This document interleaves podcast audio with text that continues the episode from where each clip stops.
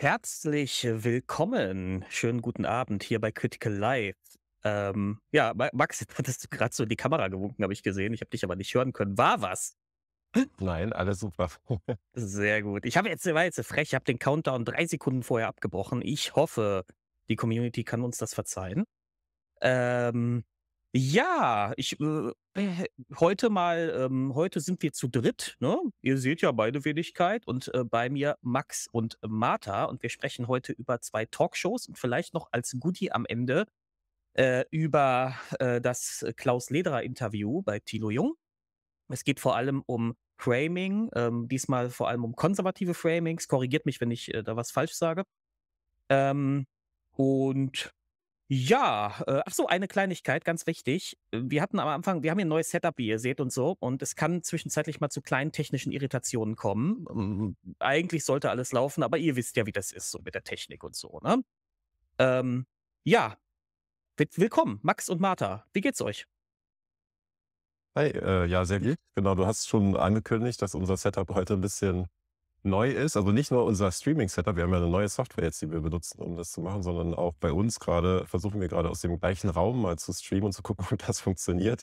Ähm, wir hatten gerade beim, bei der Probe schon äh, manchmal Audioprobleme, aber wir kriegen die immer gefixt, wenn sie auftauchen. Also falls es passiert, David sagt uns Bescheid und dann äh, dauert Ja. das nicht lange oder sind die sofort wieder weg. Und vielleicht haben wir es sogar ganz wegbekommen. Wir werden sehen. Äh, jemand schreibt, Mighty Board schreibt gerade, Max, du bist ein bisschen leise. Kannst du dich vielleicht einen Ticken lauter stellen? Ein bisschen, das ist schon mal ein guter Hinweis. Das Mhm. versuchen wir jetzt. Bei mir kommst du gut an, aber ich weiß, dass es im Stream immer so ein bisschen anders ist und ich bin eh immer furchtbar laut. Gucken wir jetzt mal, ob sich irgendwas geändert hat. Das ist jetzt schon ein bisschen besser für euch. Bin Es ich ein sch bisschen lauter. sprecht mit uns, Chat, sprecht mit uns. Bisschen Ansonsten sagt uns gleich noch mal Bescheid. Genau, Ja. sonst kann Martha mal weitermachen, weil da müssen wir natürlich auch noch hören, ob sie gut zu hören ist. Genau. Martha, was geht? Hi. Ja, freue mich hier zu sein und vor allem auf die Sendung, die wir uns gleich angucken. Also hast du ja gerade schon gesagt, es geht um konservative Narrative, aber natürlich gucken wir uns auch die progressive Kommunikation an und so ein bisschen was Progressive besser machen können. Ähm, genau, freue mich drauf und hoffe, ich bin gut zu hören. Ich bin manchmal abgehackt. Entschuldigung, Dorpinsel schreibt, ich bin manchmal abgehackt. Okay. Ich hatte gerade auch ganz kurz ein Verbindungsproblem. Ich habe kann sein, dass mein Internet gerade ein bisschen stottert. Ich würde es noch mal 'n Moment lassen und wenn das immer noch gleich auftritt, sagt mir mir äh, sagt ihr mir bitte mal Bescheid, ja? Ähm, gut. Wollen wir eigentlich mal direkt einsteigen, weil wir haben uns ja einiges vorgenommen für heute. Ja? Ähm, zuerst einmal gucken wir uns, ähm, Maybrit Illner an. Fun Fact, ich wäre da fast Gast gewesen. Ich habe auch ein YouTube-Video gemacht, weil es geht da um Fachkräftemangel und, ähm, äh, Arm trotz Arbeit und so ein bisschen, äh, wird da angerissen. Ich hau euch das mein Video mal in die, äh, Dings in die Kommentare. Ähm, einen Moment. So. Ähm, ja, also, da war halt ganz spannend, dass sie da 2 Leute hatten, die wirklich hardcore-konservativ argumentiert haben und teilweise auch in sich widersprüchlich. Ähm ja, aber wollen wir wollen wir da vielleicht uns mal gar nicht lange Zeit mit der Vorrede verschwenden? Wen habt ihr euch denn zuerst rausgesucht bei Illner? Ähm, ja, bei Ilna haben wir uns äh, Carsten Linnemann zuerst rausgesucht. Ähm, genau, also es ging ja bei der Sendung um den Fachkräftemangel und äh, da waren Carsten Linnemann zu Gast, Ricarda Lang, Sarah Weber, Andrea Nahles, Elisabeth Nier von der Hertes-Stiftung und äh, Jörg Dittrich, ähm, Präsident des Zentralverbands des Deutschen Handwerks und Dachdeckermeister. Ähm, wir werden uns wahrscheinlich nicht alle heute angucken, weil sonst wäre das etwas lang. Aber Mhm. wir werden uns so die interessantesten Redebeiträge mal rauspicken und auf die genauer eingehen. Und äh, ja, der erste, der beginnt in der Minute 21. Äh, da pitcht Carsten Linnemann von der CDU äh, die Aktivrente. Ja, Und ich würde sagen, wir gucken uns das einfach erstmal an. genau. Ha. So, startet ihr? Soll ich klicken? Äh, klick du gerne. Äh, ist schon eingestellt, ne? Dann bleiben, die dann etwas dazu verdienen. Und ich kann das bestätigen. Wir haben auch so einen Mitarbeiter, der schon jetzt das Rentenalter erreicht hat, Mhm. der im Winter sagt, ach, da bin ich mal acht Wochen zu Hause Meister und danach komme ich dann wieder zu meiner Kolonne zurück und mache da mit. Ja. Das ist toll. Herr Lindemann ist sowieso für die Rente mit, sech, äh, mit 70. Wir wollen Also noch nicht. zunächst, ähm, um das klarzustellen, in meinem Urteil war die Rente mit 63 eines der größten sozialpolitischen Fehler der Großen Koalition. Dem haben Sie aber auch zugestimmt, Herr Linnemann, Ja, auch mit weil es- Schmerzen vermutet. Genau. Ja. Damals habe ich ja zum Glück die Plexi-Rente Schmerzen. noch durchsetzen können, damit die Menschen äh, Anreiz haben, auch länger zu arbeiten, die dies wollen. Es war ein Kompromiss. Ähm, jemand, der in Deutschland, Frau Illner, 45 Jahre gearbeitet hat, der muss eine Rente bekommen, von der er leben kann. Hm. Aber diese Rente mit 63 war für die Dachdecker und Maurer, für die Pfleger, die körperlich hart arbeiten. 90 Prozent der Kollegen von Herrn Dittrich sind mit 60 Jahren nicht mehr auf dem Dach. Und die hat man im Stich gelassen. Stattdessen hat man zu großen Teilen topfitte Leute aus dem Arbeitsmarkt rausgezogen, die jetzt fehlen. Mhm. Und das, Frau Nahles, ähm, war meines Erachtens ein Fehler. Stattdessen hätte man die mehr unterstützen müssen, die körperlich kaputt waren. Die sind leer ausgegangen, beispielsweise über die Mhm. Erwer- Erwerbsgemindertenrente, da haben wir wenig gemacht. Natürlich, ähm, ich war mit in der Verantwortung, es war damals ein Kompromiss. Die. CDU wollte die Mütterrente, am Ende Ja. kam beides. Ich habe mich immer dagegen, wir waren, glaube ich, auch bei Ihnen hier zusammen in der Sendung. Aber Wir jetzt mal hätten nach vorne mal gerichtet. Aber jetzt mal was nach vorne gerichtet. Mein Vorschlag wäre eine neue Rente, eine neue Aktivrente. Ich würde, wenn jetzt diese Babyboomer kommen, die Sie voll exemplarisch gerade dargestellt haben, bis zu 1,3 Millionen Menschen, die in den Anfang der 60er Jahren geboren wurden, die jetzt in Rente gehen. Ich würde für alle, die das gesetzliche Renteneintrittsalter erreichen und dann freiwillig länger arbeiten, das steuerfrei machen. Mhm. Sozialversicherungsbeiträge müssen natürlich bezahlt werden, klar, auch für die Krankenkasse. Aber ich würde steuerfrei machen. Wir haben außergewöhnliche Zeiten. Es sind wirklich außergewöhnliche Zeiten. Neben der Inflation und neben unseres Wirtschaftsstandorts, unseres Industriestandorts Mhm. ist dieses Thema Fachkräfte das entscheidende Thema. Jetzt brauchen wir außergewöhnliche Instrumente. Und für mich wäre das alle Menschen, die im gesetzlichen Rentenalter sind, die freiwillig weiterarbeiten dürfen, das tun, steuerfrei. Das wäre mein Vorschlag, Gut, um da was zu, gegen zu machen. Für die, Ich glaube, äh, das war's, ne? Genau. Das, das, herrlich. Ja. Ich sehe gerade ganz kurz im Chat, da steht, das Video springt immer mal. Äh, bisher kann man es aber verstehen. Also wenn es irgendwie schlechter werden sollte, bitte nochmal Bescheid sagen, dann müssen wir. Ja. Also, wie gesagt, wir sind hier auch komplett mit einer neuen Software am Start. Wir wissen noch nicht, was die Software kann. Ähm, und wenn die, ähm, es kann, kann halt immer, also es kann halt zu technischen Wickereien kommen, die wir noch nicht kennen. Müssen wir mal gucken, was da kommt. Ne? Aber jetzt reden wir über die, diese außergewöhnliche Maßnahme in außergewöhnlichen Zeite, Zeiten, ja, die Aktivrente. Ja, was für ein wundervoller Name. Dass ich meine, wenn etwas so gut heißt, kann es doch nur gut sein, oder? ja, hat sich auf jeden Fall einen guten Namen ausgedacht. Und äh, ich meine, so diese Größe der Herausforderungen und ähm, außergewöhnliche Zeiten zu beschreiben, ist natürlich auch wieder so ein rhetorisches Mittel. Ähm, was mir also besonders aufgefallen ist, ist, dass er eben so diesen, äh, ja, diese Wohlstandssicherung besonders hervorhebt, eben so Deutschland als Wirtschafts- und Industriestandort. Also er ist halt total in seinem CDU-Framing drin. Und äh, gleichzeitig aber auch äh, so sehr dieses, diese Freiheit betont ähm, und das Leistungsprinzip für die, die es können und wollen, ist hier ganz stark im Fokus. Und äh, gleichzeitig aber auch dieses Gerechtigkeitsprinzip. Also einmal das, was er gesagt hat, topfitte Arbeitskräfte wurden aus dem Arbeitsmarkt rausgezogen, während die, die körperlich kaputt waren, leer ausgingen. Ähm, also er spricht hier sehr, sehr werteorientiert. Also ähm, wer vielleicht beim letzten Stream, wo wir auf progressive Kommunikation uns angeguckt haben, dabei war, hat das schon so ein bisschen mitbekommen. Wir, wir beschäftigen uns vor allem damit, wie können Progressive besser ihre Werte kommunizieren. Und äh, dieser kleine Pitch hier von Lindemann ist äh, ein gutes Beispiel dafür, dass er wirklich konservative Werte ganz klar ausspricht. Ähm, deswegen so für, ja, für viele Progressive erstmal total abschreckend, aber ich glaube, so für die, für die klassische CDU-Wählerin oder den klassischen CDU-Wähler ist es genau das, was sie hören wollen. Aber fi- findest, findet ihr nicht auch, äh, dass er sich da eigentlich in seinem eigenen Narrativ unfassbar widerspricht? Weil er sagt doch irgendwie erst, die Rente mit 63, die wurde halt für, nur für diese Dachdecker gemacht. Dann erzählt er irgendwas von 10 Prozent, die nicht mehr arbeiten können in dem Alter. Und alle anderen können das ja noch. Und dann sagt er, diese anderen, diese 90 Prozent sind ja quasi das Opfer. Das Opfer, weil sie, weil sie nicht mehr arbeiten dürfen, so ungefähr, ja. Ähm, wie, wie Dorpinsel hier schon richtig schreibt. äh, als, als wenn man im, als Rentner gar nicht mehr arbeiten darf, was ja auch Unsinn ist, ja, genau, ge- genau, wunderbar. Äh, äh, so. Und als sind sie das Opfer, so, ja, äh, in seiner Welt. Und dann dreht er das mal wieder um und sagt, dann hat man aber auch nochmal die anderen im Stich gelassen. Also ich habe diese Argumentation auf so einer logischen Ebene nicht verstanden. Habt ihr das verstanden? Manchmal muss ja nicht alles logisch sein.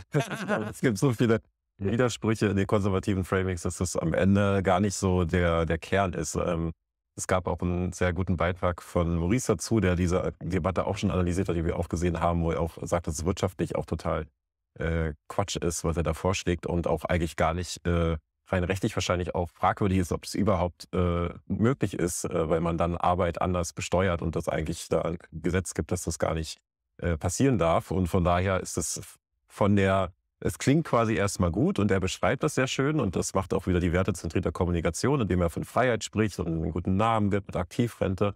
Aber der Inhalt dahinter ist eigentlich wirtschaftlich als auch von der Logik her ähm, eigentlich überhaupt nicht äh, ja, passend und äh, sollte man nicht machen. Oh, Freeze sehe ich gerade. Mm, ja, Dopinsel schreibt gerade Freeze. Wie ist das bei den anderen? Habt ihr auch Probleme? Sind da doch Probleme, lieber Chat. Ich beschwöre dich. Nö. Okay, dann Ja, ist es vielleicht kann dann vorbei. natürlich auch regional sein. Vielleicht ist bei, weiß ich nicht, ne? Also es kann halt auch immer daran liegen, dass da irgendwo gerade vor Ort äh, eins und eins wieder den Boden aufgebohrt hat für äh, Glasfaser oder so. Du meinst Kupfer? Genau, weitere Kupferkabel verlegen. Ja, ja, ja, ja, das ist ja auch so. Da, da standen sie auch bei mir vor der Tür und sagten, äh, ja, wir mieten Ihnen das jetzt an. Ähm, es ist kein Glasfaser, aber es ist genauso gut wie Glasfaser. oh, äh, ist da, ist da jemand, ist da jemand von unserer eigenen Crew im Chat mit angemeldet? Anscheinend, ja. Sehr gut. Aber Ja. für, für sich, das hört sich doch schon mal gut an. Ja, dann machen wir mal. Äh, ja, du, ähm, soll jetzt auch, ne, soll jetzt kein Vorwurf sein, ich kenne das ja selber. Ähm, äh, die, die, die Caro, die auch im Chat ist, die manchmal meine Gaming-Streams mitguckt, die schreibt mir dann immer WhatsApp, wenn bei ihr, wenn bei ihr was nicht läuft. Und ich sage so, Caro, entschuldige bitte, was soll ich denn jetzt von hier aus machen, dass bei dir mein Stream nicht läuft? Hallo Caro übrigens. So. Nein, aber da machen wir, also, also ich finde, nochmal ganz zurück, zurück zu Lindemann. eh, Ich habe die Frage natürlich gerade bewusst gestellt. Ich finde find halt so krass, dass er sich in so einen offensichtlichen Widerspruch verstrickt und trotzdem mit dieser Selbstsicherheit seinen Pitch weitermacht und so tut, als hätte er hier nicht gerade zwei Minuten Bullshit geredet. Also, ähm, und keiner spricht ihn drauf an. Das finde ich halt nochmal derber. Also, der, der, das ist ja so ein argumentatives Geschwurbel, das er da macht. Also, bei ihm sind ja erst die einen 10% Opfer, dann sind die anderen 90% Opfer und eigentlich sind alle Opfer, weil sie nicht bis 70 arbeiten dürfen. Äh, hä? Ja, Ähm. die Aktivrente kommt jetzt auch nicht mehr so wirklich vor in der Debatte. Und ist auch gut so, dass Ja, so viel Raum gegeben wird. Ja, aber ich finde es halt krass. Also ich meine, ich hätte dann, ne, von so einer Ricarda Lang oder so, würde ich mir dann eigentlich wünschen, dass da ein Widerspruch kommt. Aber ich finde, das ist halt, ich musste, als ich habe, als ich das Video selber äh, bearbeitet habe für mein Video, äh, äh, musste ich halt an euch denken, weil ich so dachte, genau, das ist genau dieses Selbstbewusstsein, das Progressive manchmal haben müssen. Wäre mir lieb, wenn die sich nicht in so heftige Widersprüche verstricken, grundsätzlich, ja. Aber mit so einem Selbstbewusstsein einfach mal auftreten und sagen, so ist die Welt, liebe Freunde. Und Ja. das fehlt mir immer. Und das traut sich nur so ein Carsten Linnemann. Ja? Ja, Genau. ja, das fällt uns auch immer wieder auf und ist uns auch bei der Debatte aufgefallen. Da haben wir nachher auch noch so ein paar Mhm. Ausschnitte, die das ganz gut zeigen. Ja, dann wollen wir mal, äh, wollen wir mal weiter gucken. Was sagt denn der Carsten als nächstes? Genau, ich glaube, wir springen jetzt schon weiter auf Minute 42 Mhm. Und äh, hören Genau. uns einfach mal an, was er noch zu sagen hat.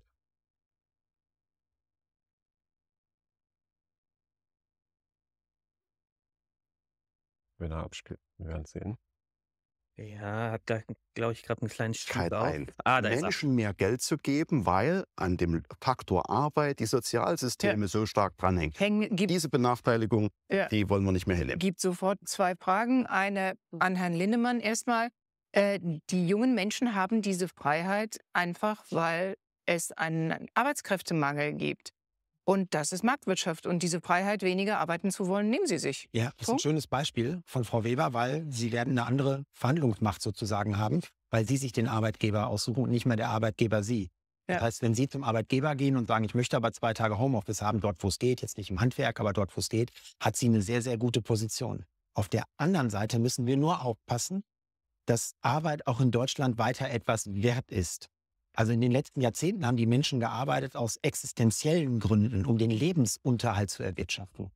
Und heute ist es so, seit den le- letzten Krisen hat sich der Staat so weit ausgeweitet, dass er so tut, als ob er für alles sorgt und für alles verantwortlich ist. In der Corona-Krise oder auch jetzt in der Ukraine-Energiekrise. Der verteilt so das Geld, als ob alle Lebensrisiken abgedeckt werden. Selbst Bundestagsabgeordnete kriegen das 9-Euro-Ticket, 300 Euro ähm, Energiepauschale, die Preisbremsen bei Strom, bei Gas. Ich brauche das gar nicht. Und ähm, Sie brauchen das wahrscheinlich auch nicht. Ähm, Das. so. Und, und dadurch suggeriert der Staat den Menschen, das funktioniert so. Wir haben eine Vollkasko-Mentalität, die daraus wächst und es wird alles übernommen. Und da müssen wir aufpassen. Wenn wir da reingehen, dann war's das mit Deutschland. Dann war's das auch im Vergleich zu anderen Ländern. Wenn ich nach Südamerika, Chile, Uruguay, wenn ich, wenn ich mir asiatische Länder ansehe, die, die sind hungrig, die wollen nach vorne. Und deswegen müssen wir aufpassen, dass der Wohlstand uns nicht satt gemacht hat, Mhm. sondern dass Eigenverantwortung in Zukunft auch weiterhin was zählt. Frau Weber ist gleich dran und wird War gemutet. Hier erstmal Pause oder wollt ihr weiter gucken? Nee, mach gerne erstmal Pause, da wurde schon sehr viel gesagt. ja, erstmal natürlich die gute Vollkasko-Mentalität, wurde auch gerade schon im äh, Chat benannt. Ähm, ja, ist natürlich, äh, ja, also auch hier fällt Lindemann wieder voll auf. Ähm, und äh, auch da kommt wieder super das konservative Wertesystem zum Vorschein. Eben Thema Eigenverantwortung ist ganz hoch im Kurs und Deutschland ist nicht mehr Deutschland, wenn wir, wenn Menschen nicht mehr eigenverantwortlich sind und wenn der Staat endlich mal aktiv wird und auch was tut, gerade in Krisenzeiten, dann ist es nicht mehr Deutschland. Ähm, ja, ist natürlich ähm, sehr absurd, aber passt halt komplett in ein sehr doll bestehendes Narrativ, äh, das der Eigenverantwortung, was wir ja seit 40 Jahren rauf und runter hören. Von daher wird das wahrscheinlich für viele Menschen vor dem Fernseher nicht äh, gar nicht so ja, absurd geklungen haben, wie es vielleicht für uns gerade klingt. Ähm, ja, das, das Problem ist, das sa- sage ich, äh, das sage ich auch an einer Stelle in meinem Video. Der, der labert da halt relativ viel zusammen und ich glaube, viele schalten auch einfach ab irgendwann. Ähm, also da sind dann die richtigen Buzzwords drin, wo Leute so nicken, ja, aber so richtig zuhören tun sie nicht. Und erst wenn man das auf den Seziertisch legt, merkt man so, was er da eigentlich gesagt hat. Ne? Also er sagt ja auch, das, ich finde die so hart, also richtig hart finde ich ja vor allem diesen letzten Teil, wo er so sagt, ja hier, diese anderen Länder, Uruguay und so, die sind noch hungrig. Und ich denke mir so, ja, die sind hungrig im wahrsten Sinne, mein Lieber. Ja, da haben die Leute Hunger und deswegen gehen die, machen die irgendwelche 16-Stunden-Tage, damit die, damit Brot abends auf den Tisch kommt. Ja, so. Ähm, und, das, also er will hier im Grunde, also wenn ich ihn jetzt wörtlich nehme, dann möchte er hier das Strukturen haben wie in einem Schwellenland. Ne? Also so eine Machtverteilung zwischen ähm, Arbeitskraftnehmer und Arbeitskraftgeber. Ne? Also echt hart finde ich das. Äh, das ist wirklich äh, knüppelhart, ja. Ja, der, der, der andere Wert, der da auch so stark mit, mit schwingt, ist einfach diese, dieser Wettbewerb, der natürlich im konservativen Wertesystem ähm, fest verankert ist. Und äh, was er ja eigentlich suggeriert ist, äh, wir dürfen, uns geht es gerade vielleicht noch gut, aber der Staat darf nicht, darf nicht dafür sorgen, dass es uns zu gut geht. Weil wenn wir glauben, dass es uns zu gut geht, dann überrunden uns die anderen Länder und dann geht es uns irgendwann schlechter. Also da ist auch dieser, dieses ganze, äh, dieser ganze Wert Wett des Wettbewerbs auch international mit drin, zu sagen, okay, wir müssen dauerhaft, uns muss es irgendwie immer schlecht gehen, damit wir immer diesen Leistungsdruck haben, um weiter zu wirtschaften, um besser sein zu, äh, als andere Länder, um überhaupt im Wohlstand leben zu können. Also es geht nicht darum, wir haben einen guten Wohlstand und den wollen wir erhalten und möglichst natürlich auch äh, auf, also so erhalten, dass wir nicht weiter die Klimakrise befachen, sondern Transformationen hinbekommen und, und so weiter, sondern es geht einfach nur darum, immer mehr, immer weiter, immer stärker, immer besser, um einfach nicht quasi nach hinten zu fallen und Angst zu haben, von anderen überrundet zu werden. Also diese ganzen Ideen stecken ja da drin in diesem, also so wie er es formuliert mit der Wettbewerbsfähigkeit, ähm, ist das, kommt das alles mit hoch und das hört sich irgendwie wahrscheinlich für viele äh, ZuschauerInnen auch normal an, weil wir hören das ja auch ständig, dass Wettbewerb das Ding ist. Wir müssen wettbewerbsfähig sein als Deutschland. Ähm, und was aber eigentlich quasi fehlt von der progressiven Seite, wäre zu sagen, ja, Moment, ist denn Wettbewerb wirklich die Lösung aller Dinge. Also was ist dann mit dem Gegenteil davon, der Kooperation? Vielleicht ist der Kooperation ein viel besserer Weg, damit es uns allen besser geht. Vielleicht ginge es uns besser und Uruguay besser, wenn wir gemeinsam ko äh, kooperieren oder wenn wir mit äh, ja, anderen Ländern kooperieren und zum Beispiel die Klimakrise gemeinsam lösen. Ähm, nein, es ist immer in der konservativen äh, Wertesystem der Wettbewerb. Das Wichtigste ist und nur der Wettbewerb kann uns den Wohlstand bescheren. Ja. Also im, im, im, Entschuldigung, im, im Chat finde ich, wird es wieder an einigen Stellen schön, ein bisschen polemisch, aber dann doch schön auf den Punkt gebracht. Ne? Mhm. Wir müssen arm bleiben, um reich zu werden und so, ja. Äh, müsste nach der Logik nicht eigentlich, ähm, müsste man nach der Logik nicht eigentlich jetzt die Bayern enteignen, damit sie wieder hungrig werden nach Wohlstand oder so? Theoretisch schon, ja. Was ja auch immer wichtig ist, es, es geht natürlich immer nur darum, dass ein, nur eine gewisse Breite der Masse äh, angespornt werden muss. Ja, ja, Einigen genau. wenigen ist es natürlich vorenthalten, denen geht es gut, die haben sich das auf irgendeine Art und Weise verdient oder halt geerbt. Aber das ist auch nochmal eine andere Debatte. Aber es, es geht schon darum, eine gewisse Hierarchie in der Gesellschaft beizubehalten. Und natürlich sollen nicht alle äh, jetzt in diesem Wettbewerb noch teil sein. Und es gibt immer ein paar Menschen, die ähm, dass sich das schon verdient haben und für die ist es auch okay, die sind dann die Leistungsträger und die dürfen das auch weiterhin. Ja, ja, schon. Jetzt da habe ich nicht dran gedacht, dass Bayern ja im Grunde zu 97 Prozent aus Leistungsträgern besteht. Wie konnte ich das vergessen? Nee, aber genau, ja klar, ne, das ist immer das Narrativ, die Erzählung vom besseren und vom schlechteren Menschen. Ne? Und der bessere Mensch, der hat sich das, der hat sich das erarbeitet. Und die anderen müssen zum, sogar zum Zuarbeiten für die besseren Menschen noch angepeitscht werden. Er sagt doch, Linnemann sagt doch an dieser einen Stelle, ganz am Anfang, sagt er doch diesen Satz, wo wir es nicht schaffen, diese Leute zum Arbeiten zu bringen. Ja, also wo er sich dann irgendwie auf Arbeitslose bezieht. Und das ist halt genau, da verrät er sein, seine Ideologie an dieser Stelle, zeigt er das sehr deutlich, äh, dass, äh, dass es um dieses, äh, die Unteren musst du antreiben. Ja, ähm, die machen das nicht von selbst. Es gibt nur so ein paar Eliten, die machen das, Elite ist ein doofes Wort, aber die machen das halt von selber, ne? Genau. Ähm, naja, Haben wir noch was? Vergleich Ja. zwischen äh, Leistungsträgern und Nicht-Leistungsträgern wird halt hier im internationalen Vergleich auch oder diesen wird ja im internationalen Vergleich gemacht. Also auch diese Mhm. Hierarchie, die, äh, die Max beschrieben hat. Also dieses, äh, die anderen Staaten sind sozusagen eine Gefahr für Deutschland. Äh, Wenn es denen besser geht, dann kann es Deutschland nicht gut gehen und äh, das wird eben auch so ein bisschen ausgemacht.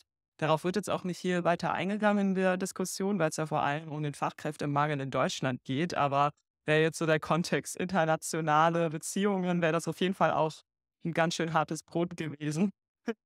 Also ich finde schon, dass er, also man merkt, ich bei, Linnemann weiß man, ja, der ist ja ähm, ein bisschen Ziehsohn von Friedrich Merz.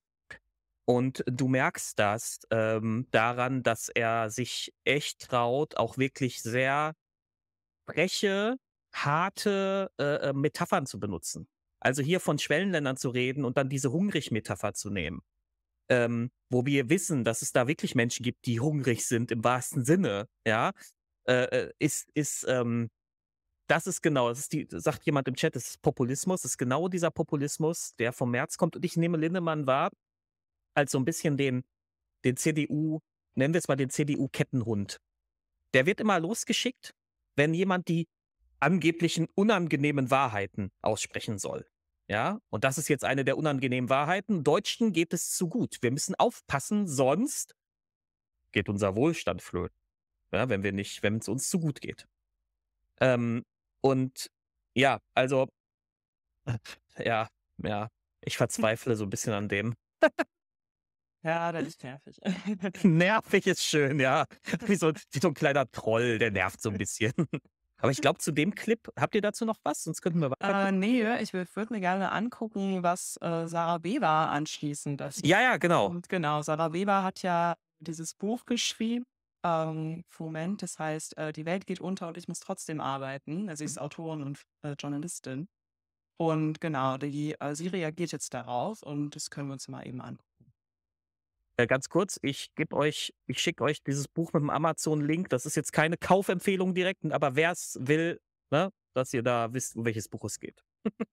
Erstmal sagen, das ist nämlich der Vorwurf, nur weil die Alten, also unsere Eltern, geschuftet haben bis zum Umfallen, können wir uns das heute leisten, genau in dieser Freiheit entscheiden zu wollen? Frage Nummer eins, wie gehen Sie damit um?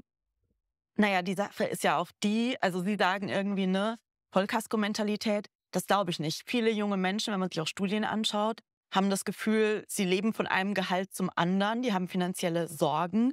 Ähm, Studierende warten immer noch auf ihr Geld, also weil Sie das gerade Mhm. angesprochen haben. Ich glaube gar nicht, dass es diese Mentalität gibt, sondern eher, dass man gesehen hat auch, wie sich zum Teil die Eltern- oder Großelterngeneration kaputt gearbeitet hat und in der Rente keine schöne Rente mehr hatte. Mhm. Und dass junge Menschen auch einfach auf die Klimakrise schauen und sagen, weiß ich auch nicht, wie meine Rente aussehen wird. Und dass sich die Prioritäten Aber verschoben wer haben. bezahlt denn dann in Zukunft die Rente, die die Menschen bekommen? Das Geld kommt ja nicht vom Himmel. Es muss ja irgendeiner das erwirtschaften, was dann hinterher verteilt wird. Ich meine Natürlich. nicht die junge Generation mit Ja, ja. Sondern sehr breit. Sehr Unternehmen. Ich mache mal hier ganz kurz schon mal Pause. Ähm, weil ich es ganz spannend fand, was da jetzt so als Reaktion kam. Ähm, also es war erstmal so Vollkasko-Mentalität, das glaube ich nicht. Hätten wir einfach sagen können, so, nein, ist nicht. Ja. nicht, nicht ich, also es ist generell was, das wird uns auch öfter begegnen. Das ist, äh, ich glaube, aber es kommt auch sehr viel von Ricarda Lang und ähm, ich weiß, da springt immer so ein bisschen gewisser Relativismus mit, weil ne, die Wahrheit ist halt auch komplex, aber ähm, in dem Fall, sie hat ja die, die Info, die Daten auf ihrer Seite und sie, sie spricht ja auch im Anschluss davon, dass es eben äh, Studierende gibt, die auf Geld warten, dass es immer mehr junge Menschen gibt, die von einem Gehalt zum nächsten leben, äh, dass es natürlich auch nicht nur junge Menschen betrifft. Also sie hat ja die, die Zahlen und Fakten ganz klar auf ihrer Seite, also könnte sie auch ganz klar sagen, so, ähm, dass äh, also wenn es diese Vollkasko-Mentalität gibt, dann ist sie äh, Mentalität gibt, dann ist sie auch zwingend notwendig, weil wir haben aktuell diese und diese Situation. Ähm, leider geht sie eher so ein bisschen auf das äh, Narrativ, was wir hier auch sehr oft begegnen werden ähm, in der Debatte, und zwar dieses, okay, ja, junge Menschen wollen nicht mehr arbeiten, die haben eine andere Mentalität, äh, die möchten mehr Freizeit und sie geht so bis sie, sie greift das eher auf. Und ähm, ich persönlich finde das nicht so stark. Also ich finde, man hätte hier ganz klar die, die äh, aktuelle Situation, die wirklich schwierige Situation, sowohl für junge Menschen oder auch äh, ältere Menschen am Arbeitsmarkt nochmal darstellen können. Ähm, wie gesagt, steigende Armut, Jugendarbeitslosigkeit, Niedriglohnsektor und so weiter. Ähm, und äh, was ja auch nicht gekommen ist, ist ja, dass äh, Lindemann hatte ja zuvor davon gesprochen, dass äh, in Deutsch, dass er Angst hat, dass sich in Deutschland die Arbeit nicht mehr lohnt. Und Mhm. äh, da hätte sie eben ganz klar auf nochmal dieses Narrativ bringen können, ja, aktuell, das stimmt, also auch zustimmen, so ja, Arbeit lohnt sich nicht mehr, weil ähm, CDU und andere haben dafür gesorgt, dass sich heutzutage Eigentum mehr lohnt als Arbeit. Äh, und wir leben in einer nach dem Eigentum muss sich lohnen Gesetz und das müsste man ändern. Ähm, dass es jetzt nicht von Sarah Weber kommt, das finde ich auch okay, aber leider kommt das halt auch von niemand anders in dieser Runde. Und das fand ich schon schwierig. Also, dass dann sozusagen das von Linnemann diese ja teilweise absurden Unterstellungen einfach so stehen gelassen werden. Ja. Das ist, ist es genau. Also, das ist halt auch das, was mich an dieser Sendung so unfassbar genervt hat. Im Nachhinein denke ich, es wäre doch schon cool gewesen, wenn ich da gewesen wäre. Ich hätte mich mit dem gestritten, mit dem Lindemann und mit dem Handwerkstypen. Der ist auch, äh, der ist etwas einfacher in seiner Argumentation, aber er schlägt in dieselbe Kerbe. Ähm, äh, das ist, äh, genau, die, was mir eben auch gefehlt hat, komplett in dieser Debatte ist, dass wir nie darüber reden, dass es seit Jahrzehnten bei der Produktivität steigende Kurven gibt und bei den Löhnen stagnierende Kurven. Das heißt, dieselben Leute erwirtschaften immer mehr. Und das bleibt aber, muss ja irgendwo hängen bleiben. So, offenbar nicht bei den Angestellten. Ähm, und äh, das, wird, das wird überhaupt nicht besprochen. Und da äh, könnte man zum Beispiel, wenn wir jetzt nicht in MMT denken, die Lösung dafür, wo das Geld herkommen muss, dass Lindemann so, wo Lindemann so sagt, ja, irgendwer muss es doch bezahlen. Ja, es muss von der Produktivität offenbar weniger an die Unternehmen gehen. Und entweder bei den Arbeitern direkt landen oder der Staat muss sich das abschöpfen. Wie gesagt, wenn wir nicht in MMT denken, ja, Maurice Höfgen, falls du zusiehst. Sorry. Aber Aber das ist halt das Problem, ganz kurz, das Problem mit der MMT ist halt, die ist halt noch nicht ausreichend in politischen Diskurs, als dass man, ich von meiner aktivistischen Seite aus, als dass ich ernsthaft mit der argumentieren könnte. Weil ich kann es mir gerade nicht leisten, erstmal 15 Jahre MMT-Diskurs zu führen, bis ich dann meine Sachen durchschieben kann. Das ist, geht leider nicht. Ne? Auch wenn ich grundsätzlich von der Theorie äh, als Nicht-Ökonom muss ich sagen, ich kenne mich da nicht ausreichend aus, aber ich finde die Theorie ganz äh, ansprechend, ganz interessant. Ähm, ja, Entschuldigung. Nee, äh, sorry, ich unterbrechen. Also ich glaube, dass äh, genau das Problem, was du gerade beschreibst, dass man äh, in solchen Debatten jetzt auch nicht die MMT quasi erklären kann. Ich glaube, was dann eben genau fehlt, sind diese progressiven ähm, Narrative, die man dann entgegensetzen kann. Also das Narrativ, was er ja letztendlich äh, anbringt, ist, dass äh, wir das, also ich weiß jetzt nicht mehr genau, wie er es wörtlich formuliert hat, aber wir erwirtschaften das Geld. Das ist so ein Narrativ, was der Konservative sehr häufig bringt, auch Lindner häufig bringt. So das Geld entsteht in der Wirtschaft. Und dann fragt man sich, okay, haben die Unternehmen Gelddruckmaschinen im Keller stehen und also wo kommt das Geld dann her? Ne? Also allein mhm. da kann man eigentlich schon ansetzen und dann sagen, nee, das Geld also man muss ja gar nicht wie MMT erklären und sagen, nee, das Geld kommt vom Staat, das, der hat das Währungsmonopol.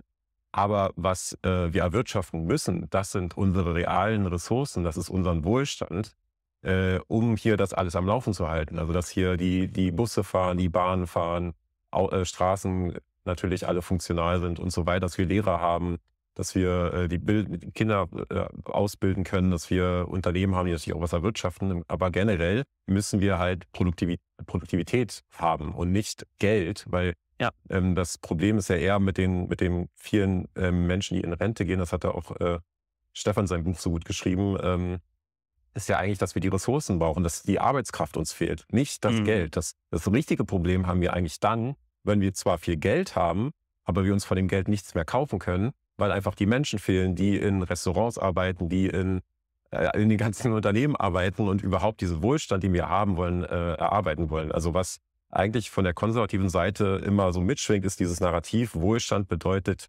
gleich viel Geld zu haben und nicht mit dem Geld sich etwas leisten zu können, etwas kaufen zu können, damit was machen zu können. Also es geht nicht mehr um die wirkliche Wirtschaftsleistung, sondern nur noch um das Geld an sich. Und Geld an sich ist aber erstmal nicht wirklich der Wohlstand. Also natürlich für Leute, die kein Geld haben, das das ist jetzt auch der Frage, aber am Ende geht es nicht darum, was ist Wohlstand? Also die Frage ist, was ist Wohlstand? Ist Wohlstand, ich habe viel Geld auf dem Konto und dann kann ich mir davon nichts kaufen? Oder ist Wohlstand, ich habe vielleicht sogar weniger Geld auf dem Konto, aber kann mir von dem wenigen Geld ein sehr gutes Leben ermöglichen? Das ist, glaube ich, eher das Narrativ. Also da müsste man von der progressiven Seite quasi ganz anders rangehen und sagen, okay, was, was genau meinst du denn mit, äh, wir erwirtschaften uns Wohlstand? Ähm, wie soll das aussehen? Geld, einfach nur Geld ist jetzt erstmal kein Wohlstand. Ja, ja, also auch das ist ja immer so, ein, so eine beliebte Erzählung, ne? Ähm, äh, ich habe jetzt hier gerade gesehen, jemand hat dich direkt angesprochen und zwar äh, 0815 No sagt, äh, lieber Max, Busse und Bahnen sind lange nicht mehr Staatsmonopol, die meisten sind privatisiert. Äh, hat, hattest du das Gegenteil behauptet? Also. Nicht, dass ich wüsste. Ja, bin jetzt gerade auch irritiert. Ich ähm, glaube, das hat Karl Junger dann schon aus, ausgelöst. Mit, äh, beim Staatsmonopol war das ah, Open gemeint. Russen genau. waren damit nicht gemeint, glaube ich. Genau.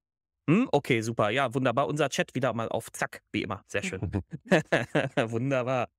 So. Ja, aber das ist halt, ne, das ist halt, das ist halt dieses Ding, so Geld gleich Wohlstand. Ähm, ich habe immer, eigentlich immer gesagt, ich wäre schon zufrieden, einfach nur mit einem bis, mit ein bisschen mehr. Ich habe nie viel gebraucht. So für mich ist schon Wohlstand, dass ich äh, eine warme Bude habe, eine anständige Jacke, habe ich heute noch drüber getwittert. ja, äh, keine Ahnung, ein Computer, der funktioniert. Also so Dinge, die eigentlich, äh, ich sag mal, in unserer Gesellschaft basic sind.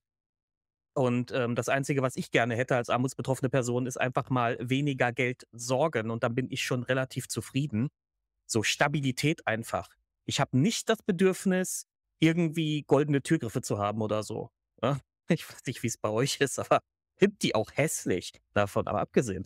Ähm, ja, also keine Ahnung, also so Dinge, die dann immer mit, ähm, wo, wo, wo man so das Gefühl hat, das will doch jeder haben. Nee, es will, glaube ich, gar nicht jeder haben. Es will auch nicht jeder ein Ferrari vor der Tür stehen haben. Und Leute wollen auch nicht alle fünf Mietwohnungen verwalten, weil das ist ja auch Aufwand und so. Das, also die einzige Forderung, die eigentlich die meisten Menschen stellen, hey, ich möchte hier nur anständig leben in diesem Land. Ja, mehr will ich gar nicht. Und schon das scheint zu viel, habe ich manchmal den Eindruck. Hm. Ja, ich glaube wirklich die wesentliche, also es geht jetzt so ein bisschen Richtung Renten, aber so driftet die Debatte eben auch ab, weil das, das die Renten, das Rententhema, also dass immer mehr Menschen in Rente gehen, ist ja der Grund, warum es da in Zukunft Fachkräftemangel geben wird. Deswegen äh, wird das natürlich hier auch am Rande angerissen.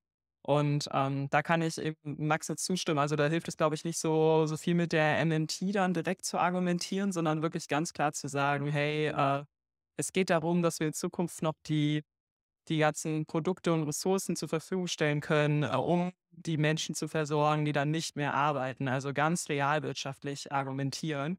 Aber ähm, geht jetzt auch in ein bisschen andere Richtung. Ähm, genau, weil wir jetzt ja vor allem auch bei, bei dem äh, Fachkräftemangel sind. Ähm, aber ja, auf jeden Fall, ich weiß nicht, der, der Ausschnitt geht ja auch noch weiter. Wir hatten den ja gerade so ein bisschen Mhm. unterbrochen, wo Linnemann anfängt, so von den äh, darüber zu reden, wer das bezahlen soll. Vielleicht äh, gucken wir uns das einfach noch mal weiter an.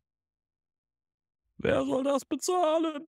Mal rufen mich neuerdings an und sagen, Herr Linnemann, fragen Sie doch mal einen Kollegen, welche Förderprogramme es in welchen Ministerien gibt.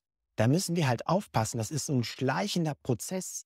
Das wird nicht funktionieren. Und deswegen ist das null Vorwurf. Ich will nur damit sagen, dass wenn wir alle weniger arbeiten, werden wir weniger Wohlstand haben. Diejenigen, die reicher sind, sind mobiler. Dann Das wird der Sozialstaat unter Frage. Druck äh, kommen und dann haben wir ein Problem. Und das Gut. möchte ich nicht. Wir könnten aber auch festlegen, dass wir weniger konsumieren. Das, äh, das also ist ja irgendwie durchaus möglich, weil es gegen uns ja sehr gut. Und dann gibt es als nächstes die Diskussion darüber, Degrowth. Also finden wir es sogar erstrebenswert, nicht mehr bei den Spitzenländern dabei zu sein. Da haben Sie schon gesagt, dass Sie das überhaupt nicht toll fänden.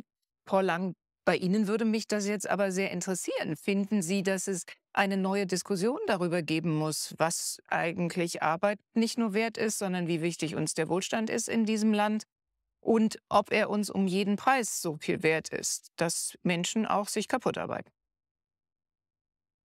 Äh, jetzt äh, Ricarda Lang, wollt ihr da noch drin haben oder?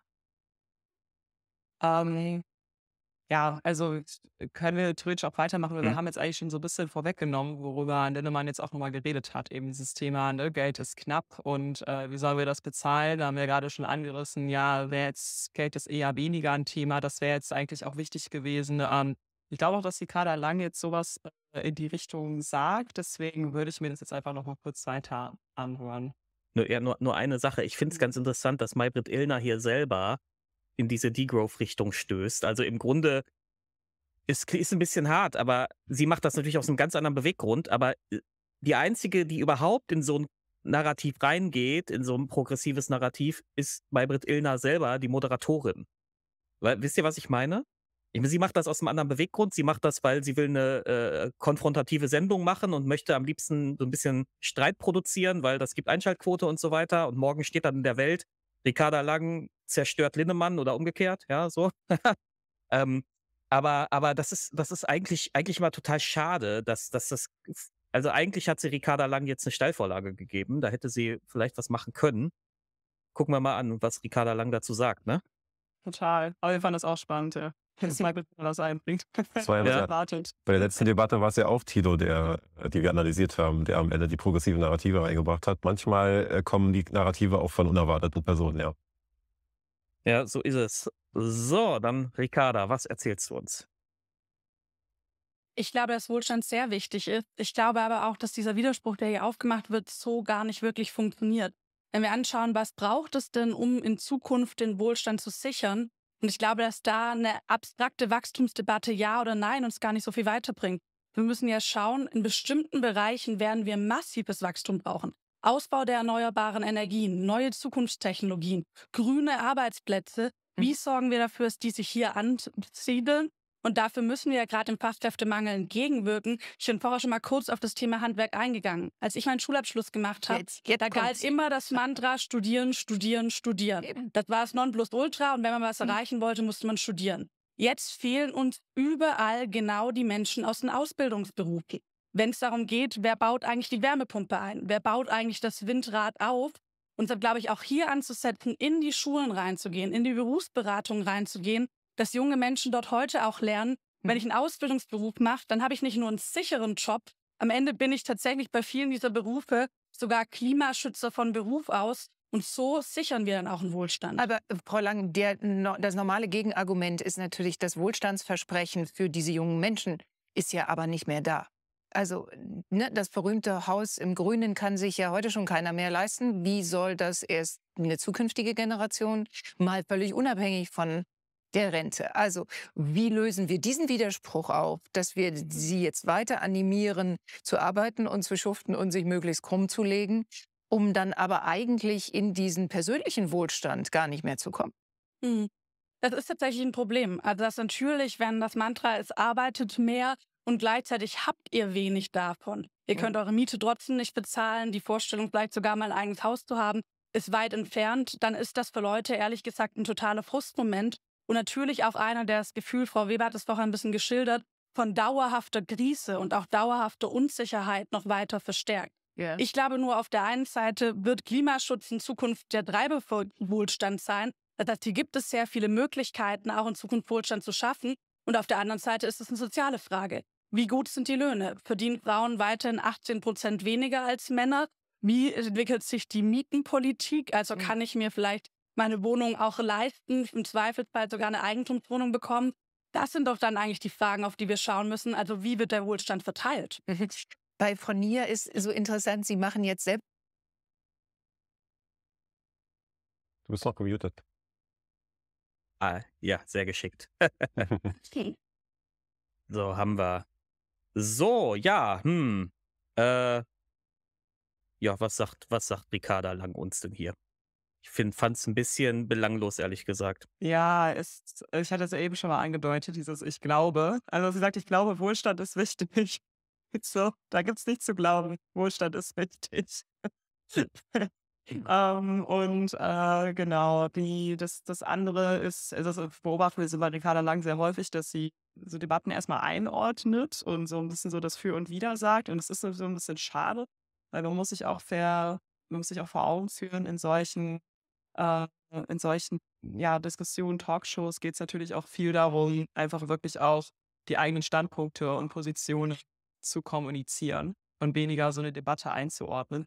Und das hat mir tatsächlich hier äh, gefehlt. Also Ilna hat ja wirklich das auch herausgefordert, indem sie wirklich gesagt hey, sagt, hey, das Wohlstandsversprechen für junge Menschen ist gerade äh, nicht da. Und Ricarda Lang hat hier eben, keine Ahnung, 30 Sekunden lang zugestimmt. Und hier wäre eben besser gewesen, auch direkt irgendwie Argumente und Lösungen einzubringen. Sie hat es am Anfang so ein bisschen gemacht mit, mit grünen Arbeitsplätzen, aber was es so genau bedeutet, weiß man nicht. Äh, da wäre es auch wirklich gut gewesen, ähm, statt irgendwie erstmal das erstmal 30 Sekunden lang zu beschreiben, wie, wie problematisch alles ist, oder die Debatte einzuordnen, auf der wirklich dann relativ schnell darzulegen, wie denn die Grünen oder sie gerade in ihrer Rolle diese Probleme angehen möchte und klare Lösungen aufzeigen könnte. So wie, so wie das äh, Herr Lindemann eben mit der Aktivrente gemacht hat, direkt in den Pitch gehen. Ja, ja, ich meine, das, das beobachten wir ja häufig bei Politikern. Ähm, Mhm. wenn sie nicht in den Pitch gehen, dann nehmen sie zumindest irgendwelche Talking Points, die sie, äh, äh, die, die sie dann sich vorbereitet haben. Was wir auch oft kennen, dieser Trick mit, da wird eine Frage gestellt und dann sagt der Politiker was komplett anderes. Ja? Mhm. Also, ich fand gar tatsächlich, wie Ricarda Lang während des gesamten Dings, während der gesamten Sendung relativ belanglos leider, inhaltlich. Also, also ich finde das halt auch immer so geil. Das ist ja auch dieses typisch Defensive, ne? Ähm, ja, ja, also wir wollen schon noch den Wohlstand weiter schaffen und so weiter. Ja. Ähm, und da sind wir schon beim ersten Problem. Was heißt das überhaupt? Wohlstand? Was ist das? Das ist so ein waberiges Ding, das man nicht sauber definieren kann. Ähm, also, ich, wie- da eigentlich ist das gerade so eine Luftdiskussion, die da geführt wird. Weil ich glaube, Ricarda Langs Vorstellung von Wohlstand ist eine andere als die von Carsten Lindemann. Ja, genau. Es wird halt sehr inkonkret. Also man versteht nicht so ganz. Er hat sehr viel so einordnen, sehr viel auf so einer Metaebene. Es wird nicht so ganz klar, okay, wie, ähm, was stellt sich jetzt Ricarda Lang oder auf die Grünen vor, um dieses Problem wirklich zu lösen. Ähm, ja, fand ich halt auch nicht so, also nicht so überzeugend, die Antwort auf die Fragen. Ich muss mal ganz kurz was erledigen hier. Einen Moment. Äh, ja, also und, äh, unterhaltet ihr euch ruhig weiter. Bin gleich Ja. wieder da. Genau, ich glaube, der nächste Ausschnitt äh, geht jetzt auch eigentlich direkt weiter, ne? Genau, den können wir ja weiter gucken, Genau. während du hier am Arbeiten bist. habe auch die Erfahrung als Arbeitgeberin, ähm, also am liebsten äh, Teilzeit, Homeoffice, keine Überstunden mehr, Sabbatical. Das sind ja nicht nur Vorurteile, das erleben Sie auch als Ideen der Kollegen, Kolleginnen, mit denen Sie zusammenarbeiten bei der Hertie-Stiftung? Ähm, ja, also tatsächlich habe ich äh, viele äh, Kollegen, die so um, um, zur Millennial-Generation so genannt gehören, die irgendwie ganz selbstverständlich sagen, ähm, obwohl sie vielleicht gar nicht kleine Kinder haben oder sowas, was früher ein Argument gewesen wäre, ich möchte vier, äh, vier Tage Woche äh, machen und äh, engagiere mich am fünften Tag irgendwie ehrenamtlich oder habe Ja. ein tolles Hobby und äh, finde, dass das für mich genau der richtige Mix ist. Ähm, also auch die Generation meiner Tochter, die noch zur Schule geht, also die äh, findet, dass ihre Eltern komische Workaholics sind, die ist total, äh, die ist total klug und motiviert, aber die sieht nicht ein, dass man, die will intensiv arbeiten, wenn sie älter ist, glaube ich, aber nicht so viel wie ihre Eltern. Und so da, da, da gibt es einfach einen Mentalitätswandel. Ja. Und wie gesagt, also ich glaube, das regelt der Markt. Ich glaube, dass die Arbeitgeber vorne dran sein werden, die darauf eingehen, die gute Mhm. Angebote machen. Und weil Sie sagen, heutige Perspektive, ich kann aber auch nur davor warnen, das zu unterschätzen, wie anstrengend das ist. Also ich habe als Journalistin irgendwie wirklich viele Jahre darüber geschrieben, dass das alles möglich sein soll, Vereinbarkeit, Teilzeit und so weiter. Und als jemand, der jetzt irgendwie diese ganzen Arbeitspläne da in Einklang bringen muss und der eine ist Montag weg und der andere Dienstagnachmittag und der andere und so weiter und dann Mhm. ändert sich und eine, eine Mitarbeiterin, die ähm, ein Kind bekommen hat, wollte erst 50 Prozent arbeiten, dann 75, dann zwei Monate raus wegen ähm, Kita-Eingewöhnung, dann wieder 50, alles mit einer Das ist schon Führungsposition zusätzliche Arbeit. und so Also weiter. eigentlich werden Sie mehr Dienstleisterin für Ihre Kollegen. Nee, das ist toll. Ich kann das, ich kann das gut verstehen. Ich glaube auch nicht unbedingt, dass die Ergebnisse schlechter werden, aber es ist halt eine Herausforderung und ich glaube, das, eine das, muss Aufgabe. das muss sich, das muss sich in der Arbeitswelt irgendwie rumbrechen, dass, Ja. dass man, dass das eben auch wirklich ein es auch nicht nur aufs Gehalt ankommt, sondern auf solche Möglichkeiten, auf die Weiterbildungsmöglichkeiten, die man anbietet und so Mhm. weiter. Und ähm, auch für Ältere übrigens. Also das war, ich, ich finde es auch falsch, immer nur auf der Ich habe jetzt hier mal kurz Pause gemacht. Ähm, Mhm. ja, äh, ich glaube, ich habe es eben schon mal so ein bisschen angerissen, was ja natürlich auch so sehr stark im Raum ist, ist so dieses konservative Narrativ, dass ja die, die jungen Menschen, die haben jetzt andere Prioritäten, haben eine andere Mentalität, wollen, wollen nicht mehr so viel arbeiten. Äh, das hat sie jetzt auch nochmal betont. Ähm, was mich immer so stört, ist so dieses, äh, das ist immer so ein bisschen also sie hat es noch relativ positiv rübergebracht, trotzdem schwingt da ja immer sowas äh, Negatives mit.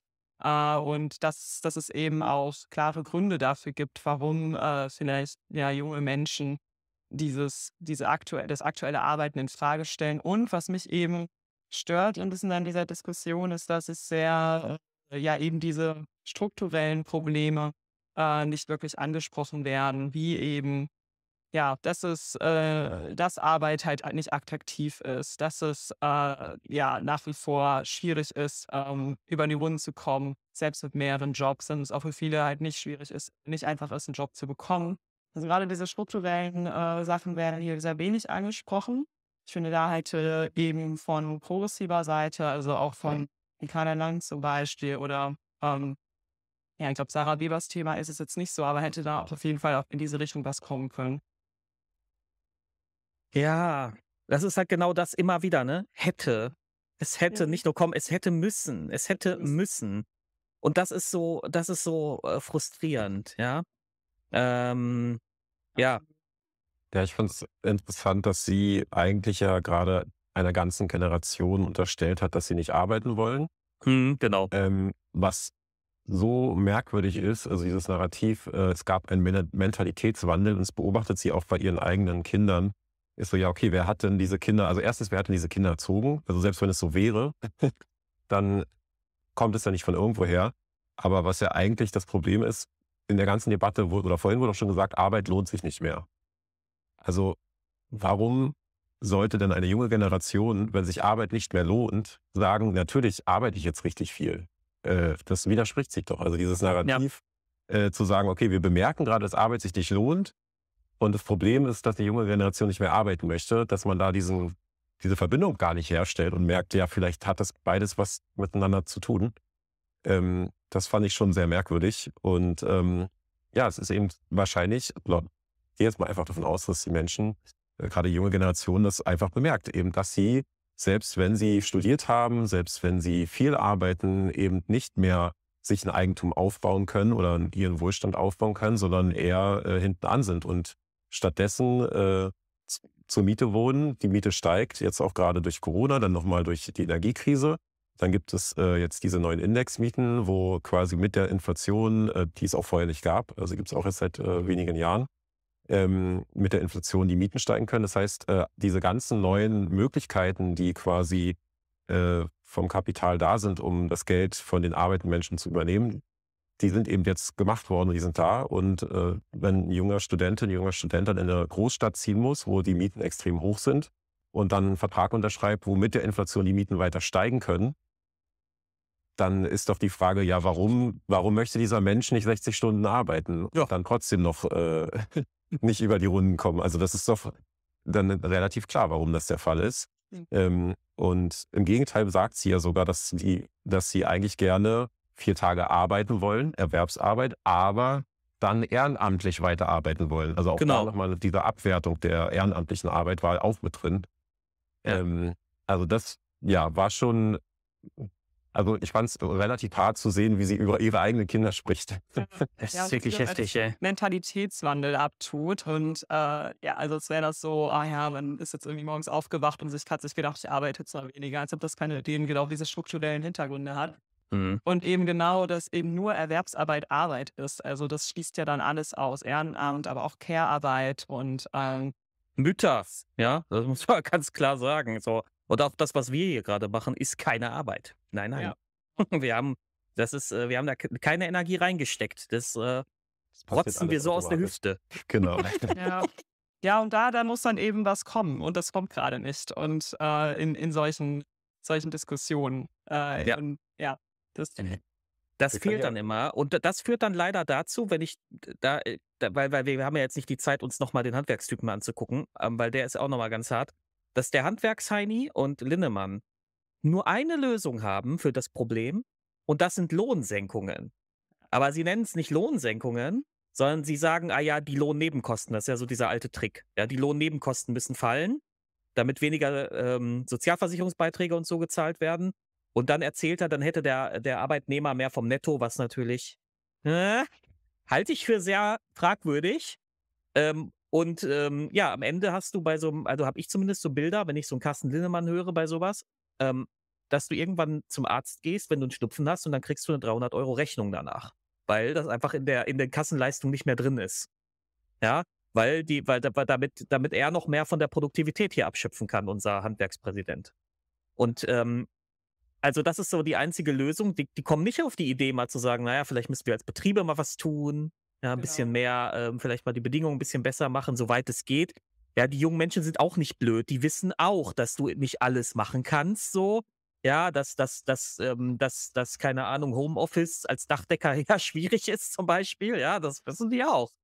Aber auch da kannst du ja viel verbessern, ne? Da, da gibt es eine, ich habe die jetzt leider nicht rausgeschrieben, eine Stelle ist so hart. Da ähm, sagt Ilna, zu dem Handwerkspräsidenten äh, und was ist denn mit der Vier-Tage-Woche? Es gibt einen Betrieb, der macht das auch, aber der ist natürlich fünf Tage besetzt, aber die haben halt so ein Rotationssystem. Und er antwortet dreist, ja, also ich kann ja den Kunden nicht sagen, dass wir Vier-Tage-Woche haben. Also, er, das ist, äh, da kriegst du nichts mehr, das kriege ich nicht mehr zusammen. Das ist unfassbar frech. Aber das ist auch nur so frech, weil die keine ähm, progressiven Widerstand, keinen progressiven Widerstand haben in, ja. in, diesen Runden. Weil sie wissen, dass die anderen, auch so eine Ricarda Lang, leider ohne Zähne beißt. Ja, also da ist, da ist nichts an Widerstand. Ja. Wir können noch einmal auf den Chat eingehen. Ähm, deswegen denke ich gar nicht an meine Rente. Wer weiß, was bis dahin ist. Also ich weiß jetzt nicht, wie alt die Person ja. ist. Ähm, aber äh, was in Stefan Schulz Buch auch nochmal gut beschrieben ist, wir haben jetzt gerade quasi Babyboomer-Bau vor uns. Also es ist nicht so, dass die Rente per se, äh, also dass wir ein Problem haben, was sich jetzt über Jahrhunderte äh, hinfortziehen wird, sondern es gibt gerade diesen Babyboomer-Bau. Die gehen jetzt in den nächsten 20 Jahren in Rente und diese nächsten 20 Jahre werden deshalb problematisch. Wir müssen da irgendwie anders wirtschaften, wir müssen dieses Problem lösen. Aber danach weil irgendwann auch Rentner äh, verlassen uns natürlich irgendwann und danach ist natürlich diese Bevölkerungspyramide, die wir jetzt gerade haben, nicht mehr so ausge, äh, ausgestaltet, sodass die Renten danach eigentlich, theoretisch, wer weiß, was dann ist, wieder sicherer wären. Ähm, das hatte Maurice, glaube ich, auch in einem seiner Streams gesagt. Also es ist nicht so, dass jetzt Renten per se für die nächsten 100 Jahre äh, unsicher sind, sondern es ist tatsächlich eher ein Problem für die Menschen, die jetzt gerade in Rente gehen, weil dann jetzt gerade diese Rentner müssen ja eben äh, durch die Produktivität der Wirtschaft ähm, Wohlstand irgendwie erhalten. Und da fehlen uns eben gerade die Menschen. Und nicht in 20 oder 30 oder 40 Jahren, dann gleicht sich das ja durch natürliche Art und Weise wieder aus. Ja, ja, ich meine, das ist ja beruhigend, aber es ist natürlich trotzdem der, der, ich sag mal, dieser Verteilungskampf, den wir bis dahin führen müssen, ne? Das ist ja das, wo Menschen auch ein bisschen Angst vor haben. Weil wir ja sehen, äh, also wir sehen ja schon, wie, wie, wie schwierig der zu führen ist, wenn für die progressive Seite Ricarda Lang in der Talkshow sitzt. Und das Einzige, was sie sagt, ist, Wohlstand ist mir auch wichtig. Ja? Ich, ich glaube. Glaubt, Sie glaubt. Ja, ja, genau. Ja. Also, also da, da bin ich immer total bei euch, wenn ihr sagt, da müssen, da muss einfach, da müssen stärkere, nicht nur stärkere Narrative, Narrative her, ich glaube, da müssen auch stärkere, also nicht stark im Sinne, ja, einfach stärkere Charaktere, auch mit ein bisschen mehr Ambi- Ambiguitätstoleranz, die sich nicht so anpassen wollen. Also ich hätte halt immer lieber einen Marco Bülow da sitzen oder so, ja, oder einen Fabio De Masi. Das sind so Leute, die, die hauen immer auf den Punkt. Nur das Problem ist, äh, äh, die sind ja sogar in ihren eigenen Parteien dann wieder verhasst, weil sie zu, oder Marco Bülow ist ja aus der SPD sogar ausgetreten, ja, weil, weil das ist alles zu, äh, die sind da wieder zu sehr gegen den, den, den Mainstream, ja, gegen den, äh, streicheln gegen den Strich sozusagen, ja. Ähm, Genau, wie ist also denn was das? Achso, Entschuldige, ja. Genau, also was eigentlich äh, immer fehlt oder sehr häufig fehlt in diesen Debatten, ist, dass Progressive für sich auch den Wohlstand beanspruchen und sagen, wir wollen Wohlstand erhalten und steigern. Das können wir aber nur, indem wir eben unsere Maßnahmen machen und das passiert leider sehr selten. Auf konservativer Seite passiert das eigentlich ständig. Ja. Genau, das ist genau, ja, das, ja, Entschuldige, da, da, da muss ich einfach mal sagen, ja. Das Mhm. ist, ja. Genau, also immer wenn es um Wohlstand und äh, Sicherheit und also so Sachen, die ja auf progressive Werte sind, also welche progressive wollen nämlich Sicherheit und Wohlstand. Mhm. Äh, es wird halt komplett von der CDU oder auch FDP zuweilen vereinnahmt. Ähm, SPD vielleicht noch so ein bisschen, aber die Grünen sind dann eben, wenn dann schnell in diese Ecke gedrängt von, ja, nee, ihr wollt, dass wir verzichten. Und das hat halt auch Gründe. Das ist natürlich fies, aber ähm, es hat eben auch Gründe und das liegt an der Kommunikation, dass sie diese Werte wie Sicherheit und Wohlstand nicht für sich beanspruchen. Ja, ja, das hat, das hat Gründe und dann, und dann dieser Verzicht, dieses Verzichtsnarrativ wird natürlich unterstützt, wann immer, äh, äh, keine Ahnung, ein, ein, wie, wie heißt der, der ein Winfried Kretschmann davon erzählt, dass man sich jetzt mit dem Waschlappen waschen muss und sowas. Ja. So, also ich meine, häufig gebe ich ja inhaltlich so ein bisschen sogar recht, dass so ein bisschen persönliche Verzichtskultur und so gar nicht so immer das Verkehrteste ist. Aber das unterstreicht natürlich genau dieses Narrativ von den Grünen, die uns alles wegnehmen wollen, wo wir dann in den Wald ziehen sollen und äh, ja, Polizei gibt's auch keine mehr. ja, wir leben in einem verarmten, anarchistischen Staat. Ja, das ist, ich kann mir das, ich finde das so absurd, weil wenn man sich die Grünen näher anguckt, dann sieht man ja, wie hardcore konservativ, also gerade auf der Realo-Seite, die ja sind. Also wie wenig von diesem linksanarchistischen Kram da noch irgendwie drin ist. Und dann kann ich mir überhaupt nicht vorstellen, dass irgendwer auf dieses schmale Brett kommt und die da noch verortet. So, das ist, aber es gibt offenbar Leute. Ja, viele, viele, ja. Naja. Ähm, ich meine, sagen wir so in dem Spektrum, ich kann man, ist, äh, orientiert man sich halt im geringsten Übel, aber das ist halt wirklich ein Problem. Äh, Mhm. Das ist ja das, was wir immer sagen. Dadurch, dass eben so progressive Werte fehlen im Diskurs, denkt man eben, dass so das, was jetzt das geringste Konservative ist, ist dann progressiv. Und äh, das hat, ist halt ein jahrelanger Prozess gewesen, in dem eben progressive Werte überhaupt nicht im Diskurs stattgefunden haben, sodass man irgendwann auch gar nicht mehr weiß, was das eigentlich ist. Also dass, wie gesagt, so Begriffe wie Freiheit, Wohlstand, Sicherheit sofort mit Konservativen assoziiert werden, weil die irgendwie überhaupt nicht progressiv äh, geframed werden. Ja.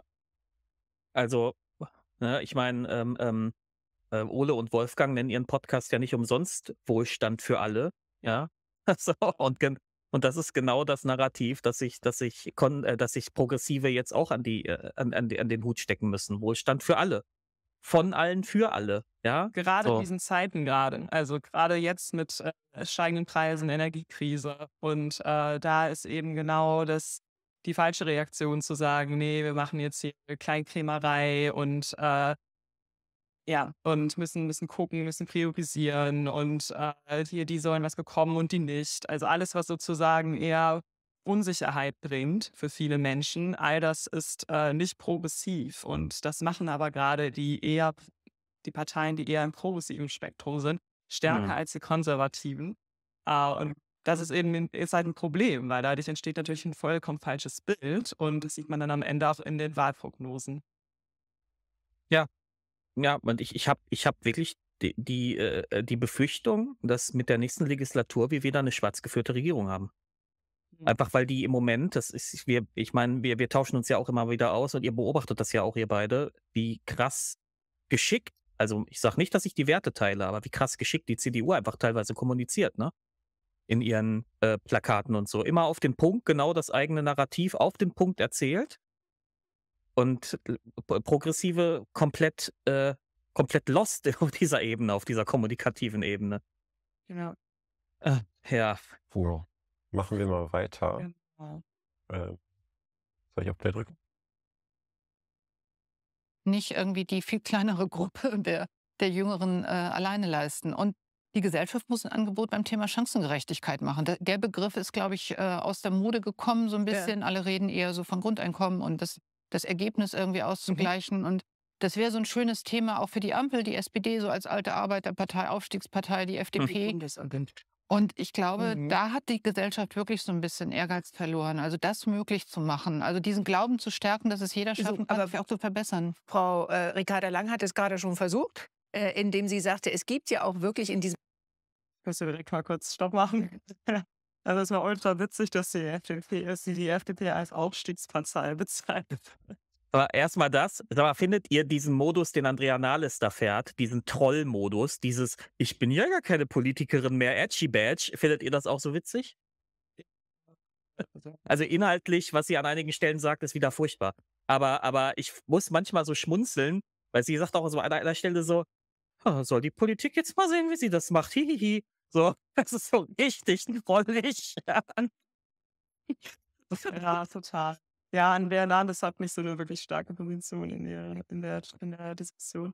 Äh, worauf ich halt kurz eingehen wollte, ist das Thema äh, Chancengerechtigkeit. Fand ich witzig, dass sie das als Begriff eingebracht hat. Und äh, Mhm. sie sagte ja auch, dass der Begriff aus der Mode gekommen ist und sie bedauert das. Äh, ich muss sagen, es ist äh, gut, dass er aus der Mode gekommen ist, weil ähm, Chancengerechtigkeit ja, äh, ein komplett äh, falsches, ja, einfach ein konservatives Narrativ ist, was sich Progressive angeeignet haben. Also es ist ein sehr gutes Beispiel dafür, wie sich ja konservative Sprache dann auch die für Progressiven übernommen wird und dann äh, wiederholt und dadurch verstärkt wird, sodass eigentlich irgendwann gar kein anderes Konzept mehr besteht als Chancengerechtigkeit. Und es ist auch egal, ob man Chancengleichheit sagt, es Ja. macht den Unterschied nicht.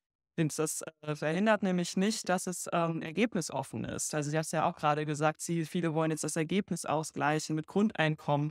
Und das ist auch richtig, weil ähm, wenn du eben nur in Chancen denkst, dann riskierst du auch oder nimmst du gleichzeitig als Gesellschaft in Kauf, dass eben ganz viele Menschen dann äh, Chancen dann nicht wahrnehmen können und äh, es dann am Ende trotzdem zu Armut kommt, zu Menschen ohne Schulabschlüssen, zu Menschen, die dem Arbeitsmarkt auch nicht zur Verfügung stehen. Das ist ja gerade hier ein Thema Ja. in der Diskussion.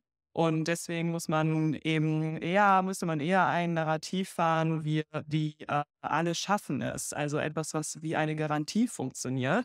Äh, was Chancengerechtigkeit aber so aussagt, ist, jeder oder jede kann es schaffen. Also es besteht eben immer die Chance, dass Menschen es nicht schaffen können. Und das finde ich halt für so ein Land wie Deutschland, demokratisches Land, das äh, ja mit einer, mit einer guten Wirtschaftsleistung ist es echt dramatisch, immer noch von Chancengerechtigkeit zu reden. Ja, das ist das, ne? Also ich ich sage das Beispiel immer wieder, hier in NRW gibt es die sogenannten Talentschulen. Das ist von der FDP, äh, ins Leben gerufen, wo, ähm, äh, äh, junge Menschen, die in der Schule zeigen, dass sie was können, aber die womöglich aus, ähm, prekären Verhältnissen stammen, dann sozusagen dann die Chance bekommen, an diese Talentschule zu kommen. Und damit ist aber allen anderen armutsbetroffenen jungen Menschen halt noch nicht geholfen so, ja? Das ist halt da sind wir wieder bei Wohlstand für alle. Es ist kein Wohlstand für alle. Es ist immer noch Wohlstand für wenige. Vielleicht haben ein paar mehr etwas bessere Chancen, auch diese Treppe nach oben zu gehen. Aber die anderen bleiben halt trotzdem unten. Ja, ich, ich, Ja. ja. Das Chancengleichheit impliziert auch wieder den Wert, den wir vorhin hatten, Wettbewerb. Ähm, Ja. Es ist wieder die Idee, wenn alle nur die gleichen Chancen haben und gegeneinander antreten, dann ginge es auf wundersame Weise allen besser. Aber wir wissen ja bei jedem Wettkampf, dass es nicht allen besser geht, sondern dass immer eine Person gewinnt oder vielleicht ein Team mal, äh, aber alle anderen verlieren. Und ähm, genau das ist doch eigentlich kein Modell für eine Gesellschaft, äh, wo wir wollen, dass es allen gut geht, wo es alle schaffen können, äh, wo wir Wohlstand für alle haben wollen. Und das fehlt dann auch in der Debatte als Antwort äh, sehr häufig. Also Chancengerechtigkeit ist ein konservativer, konservatives Narrativ und ähm, die Antwort wäre eigentlich zu sagen, wir wollen keine, wir wollen nicht die gleiche Chancen für alle, wir wollen ein gutes Leben für alle. Wir wollen eben, dass es alle schaffen und dass Wohlstand alle haben. Ähm, dass es dann auch Unterschiede gibt, also dass es dann Menschen immer noch gibt, die mehr Wohlstand haben als andere, das ist eine ganz andere Frage. Aber grundsätzlich wollen wir natürlich trotzdem, dass es alle Menschen erstmal gut geht. Und das sollte das Ziel sein, auch von einer Wirtschaft. Ähm, weil ansonsten, warum wirtschaften, wenn am Ende sowieso nur einige wenige davon profitieren? Also das ist jetzt ja nicht das Ziel der ganzen Sache. Ja. Ähm, Nochmal ganz kurz hier zu dem Thema Talentschulen. Cappuccino als sagt, bei Kemper gelesen, dass die Talentschulen auch eher die Kinder aus wohlhabenden Familien fördern. Ja, das ist, das macht es ja nochmal schlimmer, ne? Also das macht dieses sowieso schon schwierige Ding nochmal schlimmer. Ähm, weil das ist so ein bisschen wie bei, ähm, wie die Friedrich-Naumann-Stiftung so, die Stipendien an reiche Kinder vergibt. Ja, so. Das ist, äh, äh, oh, da- das ist, das ist so, das ist so nutzlos und absurd ähm, und damit einfach nur noch mal ein Verstärken dessen der Strukturen, die da eh schon vorherrschen, nämlich der Bevorteilten, die noch mal weiter bevorteilt werden. Ja, da gibt's übrigens ganz witzig, das ist sogar etwas, wo sogar Jan Fleischhauer gegen ist. Ja, habe ich mal in einer seiner Kolumnen gelesen, dass er so, dass er so sagt, wie absurd es ist, dass ähm, dass er als äh, richtig Gutverdiener hier noch irgendwie supported wird von irgendwelchen Stiftungen und so, das braucht er alles gar nicht. So, ja. Also, also sogar er findet das doof. Und er ist schon ein schwieriger Charakter, ja. Ja. Da haben wir auch nochmal einen, einen guten Kommentar, dass selbst mit einem hohen Schulabschluss äh, man auch nicht immer die Chance hat. Ja. Und äh, das kann auch wieder, äh, wenn wir wieder an den Anfang der Diskussion zurückgehen, ähm, wenn man das auch wieder international sieht, äh, in der globalen Perspektive gibt es natürlich immer Menschen, die in anderen Ländern noch geringere Löhne haben und trotzdem vielleicht äh, eine gute Ausbildung und die das dann für weniger Geld machen. Und dann ist dieser Wettbewerb eben nicht nur noch, findet nicht nur noch innerhalb eines Landes statt, sondern eben international, was das Ganze noch mehr ad absurdum führt. Ähm, also ja, es ist einfach dieses Narrativ, äh, Wettbewerb macht uns alle ähm, besser, reicher, Schneller, klüger. genau. Ähm, und was halt fehlt in jeder Debatte, äh, das progressive Gegennarrativ, was ist denn mit Kooperation? Warum Ja. sollte nicht Kooperation das Ding sein, das uns allen, da, äh, ja, da, das dafür sorgt, dass es allen besser geht? Äh, weil am Ende ist es eben die Kooperation innerhalb von Unternehmen, aber auch zum Teil zwischen Unternehmen, die am Ende dafür sorgt, dass es funktioniert. So ist es. So ist es. Äh, haben wir jetzt noch was bei Ilna drin? Äh, nee, wir hatten nichts mehr. Ähm, Nee, und, und die Sachen, die ich, äh, äh, äh, die ich hatte, habe ich so nebenbei angesprochen. Wir können gerne, äh, wenn ihr möchtet, zu Anne Will springen. Das wäre auch wieder schön. Dann nehme ich die Ilna mal hier raus. Tschüss, Maybrit. Und ähm, genau, was habt ihr, wo, wo fangen wir bei Anne Will an? Ähm, wir fangen an bei Minute 14. Achso, vielleicht ganz kurz, weil einige Leute haben jetzt zuge äh, genau, einige Leute haben jetzt zugeschaltet auch. Also bei, bei Anne Will geht es um das Thema, was war das? Auto gegen Öffis oder sowas? Äh, Auto oder Bahn, Tempo oder. Limit, steckt die Verkehrswende im Stau. Oh Gott, ey, also der Redakteur, der sich diesen Titel ausdenken musste, tut mir ein bisschen leid. Ähm, okay, ja, aber wobei, ja, ja, wo- ist schon nett, nettes Wortspiel so, aber okay. Steckt die Verkehrswende im Staub. Genau. Und ja, alles gut. Ey, Katze, hör auf hier mein Mikro anzuschmusen. Ähm, ja, was sagtest du, welche Minute? Äh, genau, 14. Ja, oder ihr könnt ja auch selber da Ja, reinklicken, genau. Also vielleicht auch ganz kurz, also genau, es geht um ja auch auf diese aktuelle Diskussion zwischen in, in der Ampel. Äh, das ist ja einerseits, dass Geld ausgegeben werden soll für Autobahnen und andererseits Geld für Schienen und sich jetzt die Ampel streitet, für was dann jetzt Geld locker gemacht werden soll. Und dementsprechend sitzen hier halt auch VertreterInnen, ähm, auch ja einmal Ricarda Lang wieder von den Grünen, ähm, aber auch äh, Christian Dürr von der FDP und äh, Thorsten Frei von der CDU. Und äh, Katja Diel, äh, sie ist Mobilitätsexpertin und hat das Buch Autokorrektur, Mobilität für eine lebenswerte Welt geschrieben. Sie war äh, hier im letzten 2045 Podcast beim, bei Critical Media. Und äh, in Minute 14 steigen wir auch eigentlich direkt bei Katja ein und ähm, ja, hören uns mal so ihre Argumentation an. Co., das war ein Ende zu einer gemeinsamen Deutschlandgeschichte. Frau Dehl, ich will Sie in die Diskussion holen. Sie sind Aktivistin, Sie sind Autorin, Podcasterin, Beraterin, sitzen im Beirat unter anderem der österreichischen Klimaschutzministerin, auch im Beirat des baden-württembergischen Verkehrsministeriums, beschäftigen sich seit Jahren mit Mobilität und sind eine entschiedene Kritikerin des Autos. Wenn Sie das hören, erkennen Sie einen Plan? Ich erkenne gerade vor allen Dingen, wie weit weg die bisherigen Äußerungen von Menschen sind. Also gerade ländlicher Raum war ja ein Thema. Warum? Menschen Im, sind ja auch Autofahrerinnen. Und in, Autofahrer. Im ländlichen Raum weiß ich halt, dass ähm, viele Menschen sich Alternativen wünschen wollen würden. Also anders unterwegs sein als mit dem eigenen Auto. Ich habe auch nichts gegen das Auto. Aber ich habe was gegen das Auto, wie wir es aktuell benutzen. 45 Minuten am Tag mit einer Person an Bord. Das kann effizienter laufen. Und ich will, dass es ein Grundrecht gibt auf freie Wahl der Mobilitätsmittel. Also, dass ich nicht angewiesen bin auf ein Auto. Menschen im ländlichen Raum, die alt werden, sind angewiesen. Ich jetzt gerade als Tochter ähm, kutschiere meine Eltern. Weil da gibt es nichts außer das Auto. Und das ist etwas, was sich für mich unfrei anfühlt. Das ist gegen die Würde des Menschen, finde ich, um Mobilität bitten äh, zu müssen. Und da Österreich eben Thema war, die haben angehalten die haben vor zweieinhalb Jahren Leonore Gewessler als Klimaschutzministerin gesagt, stopp, wir gucken auf die großen Bauprojekte, die wir haben, zusammen mit dem, was hier die Autobahn GmbH ist, mit ihrem Ministerium und der Wissenschaft. Und die bauen zum Beispiel die Lubau-Autobahn nicht und den Tunnel, den es da geben sollte, weil sie gesagt haben, das äh, ist etwas gegen unsere Klimaziele, das holen wir uns nicht rein, wir wollen klimaneutral werden 2045. Aber jetzt will ich nachfragen. Nicht jeder fährt unfreiwillig Auto.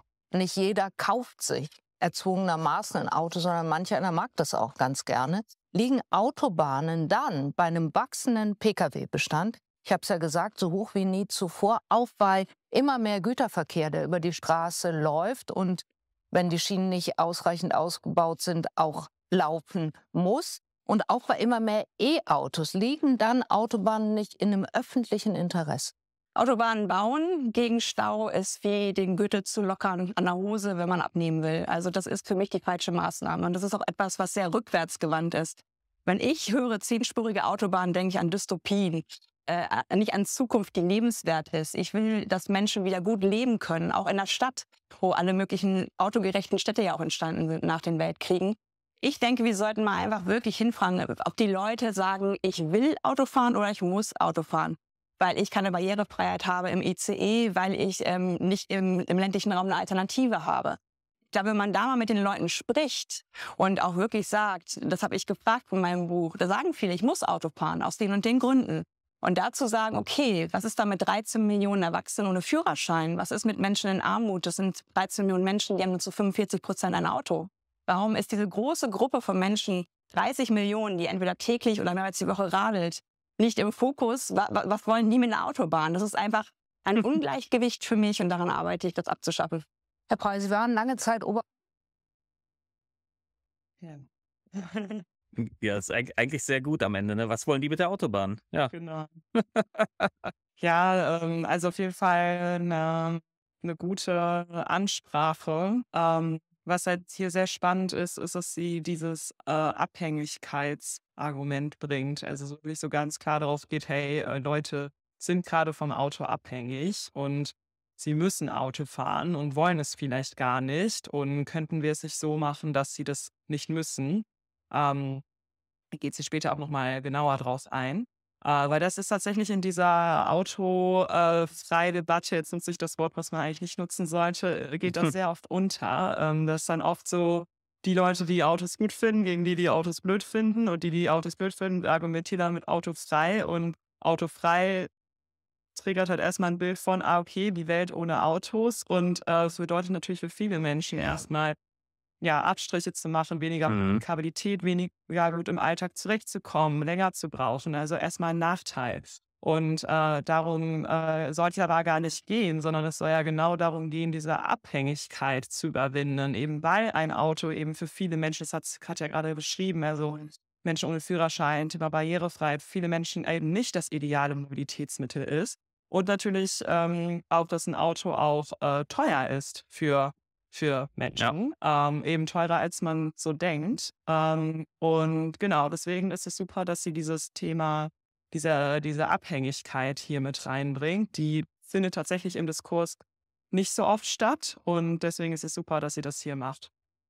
Ja, ich finde es ein bisschen schade, dass sie sich relativ äh, ähm, komplex ausgedrückt hat. Also dieses Grundrecht auf freie Wahl der Mobilitätsmittel ist, glaube ich, schwerer zu verstehen, als zu sagen, ich will, dass Menschen nicht abhängig sind vom Auto. Ich will, dass ja.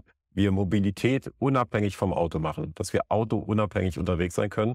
Ähm, das ist einfach näher, also es ist einfacher formuliert und hätte wahrscheinlich bei mehr, wäre bei mehr Menschen noch angekommen, als äh, von einem Recht zu sprechen, von einer freien Wahl von Mobilitätsmitteln. Das ist schon relativ äh, komplex formuliert.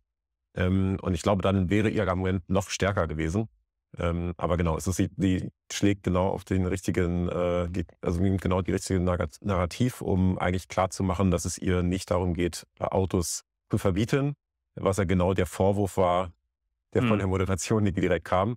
Ja. Sondern es geht darum, dass wir alle mobil sein können, auch ohne Auto. Das ist doch das, am Ende das Ziel und das sollte eigentlich auch die progressive äh, Argumentation sein in jeder Debatte. Es geht nicht darum, das Auto zu verbannen. Es geht darum, die Möglichkeiten zu schaffen, ohne Auto überhaupt mobil sein zu können, weil das ist gerade nicht der Fall. Und das ist am Ende auch eine Freiheit. Ja. So ist es. Ja. Ja, ich persönlich fand, fand das auch recht überzeugend. Mich interessiert jetzt aber eher, wie sie sich im tatsächlichen, in der tatsächlichen Diskussion dann schlägt. Mhm. Also eine Ansprache machen ist ja mal eine Sache, aber diskutieren ist ja immer noch mal eine andere. Das stimmt. Genau, dann machen wir direkt mal weiter, weil ich glaube, mhm. äh, Thorsten Frei von der CDU reagiert jetzt direkt drauf. Oh. Bürgermeister in Donau-Eschingen. Sie werden viel mit Menschen gesprochen haben. Sind da meist Menschen bei, die nicht Auto fahren wollen, die aufs Rad und anderes umsteigen würden, wenn es leichter wäre? Also zunächst einmal muss man sagen, dass das eher eine Wunschvorstellung ist, die hier artikuliert wird. Man bräuchte natürlich massive Investitionen in den öffentlichen Personennahverkehr, um wirklich die Menschen zum Umsteigen bringen zu können. Und da müsste man in der Tat Schwerpunkte setzen.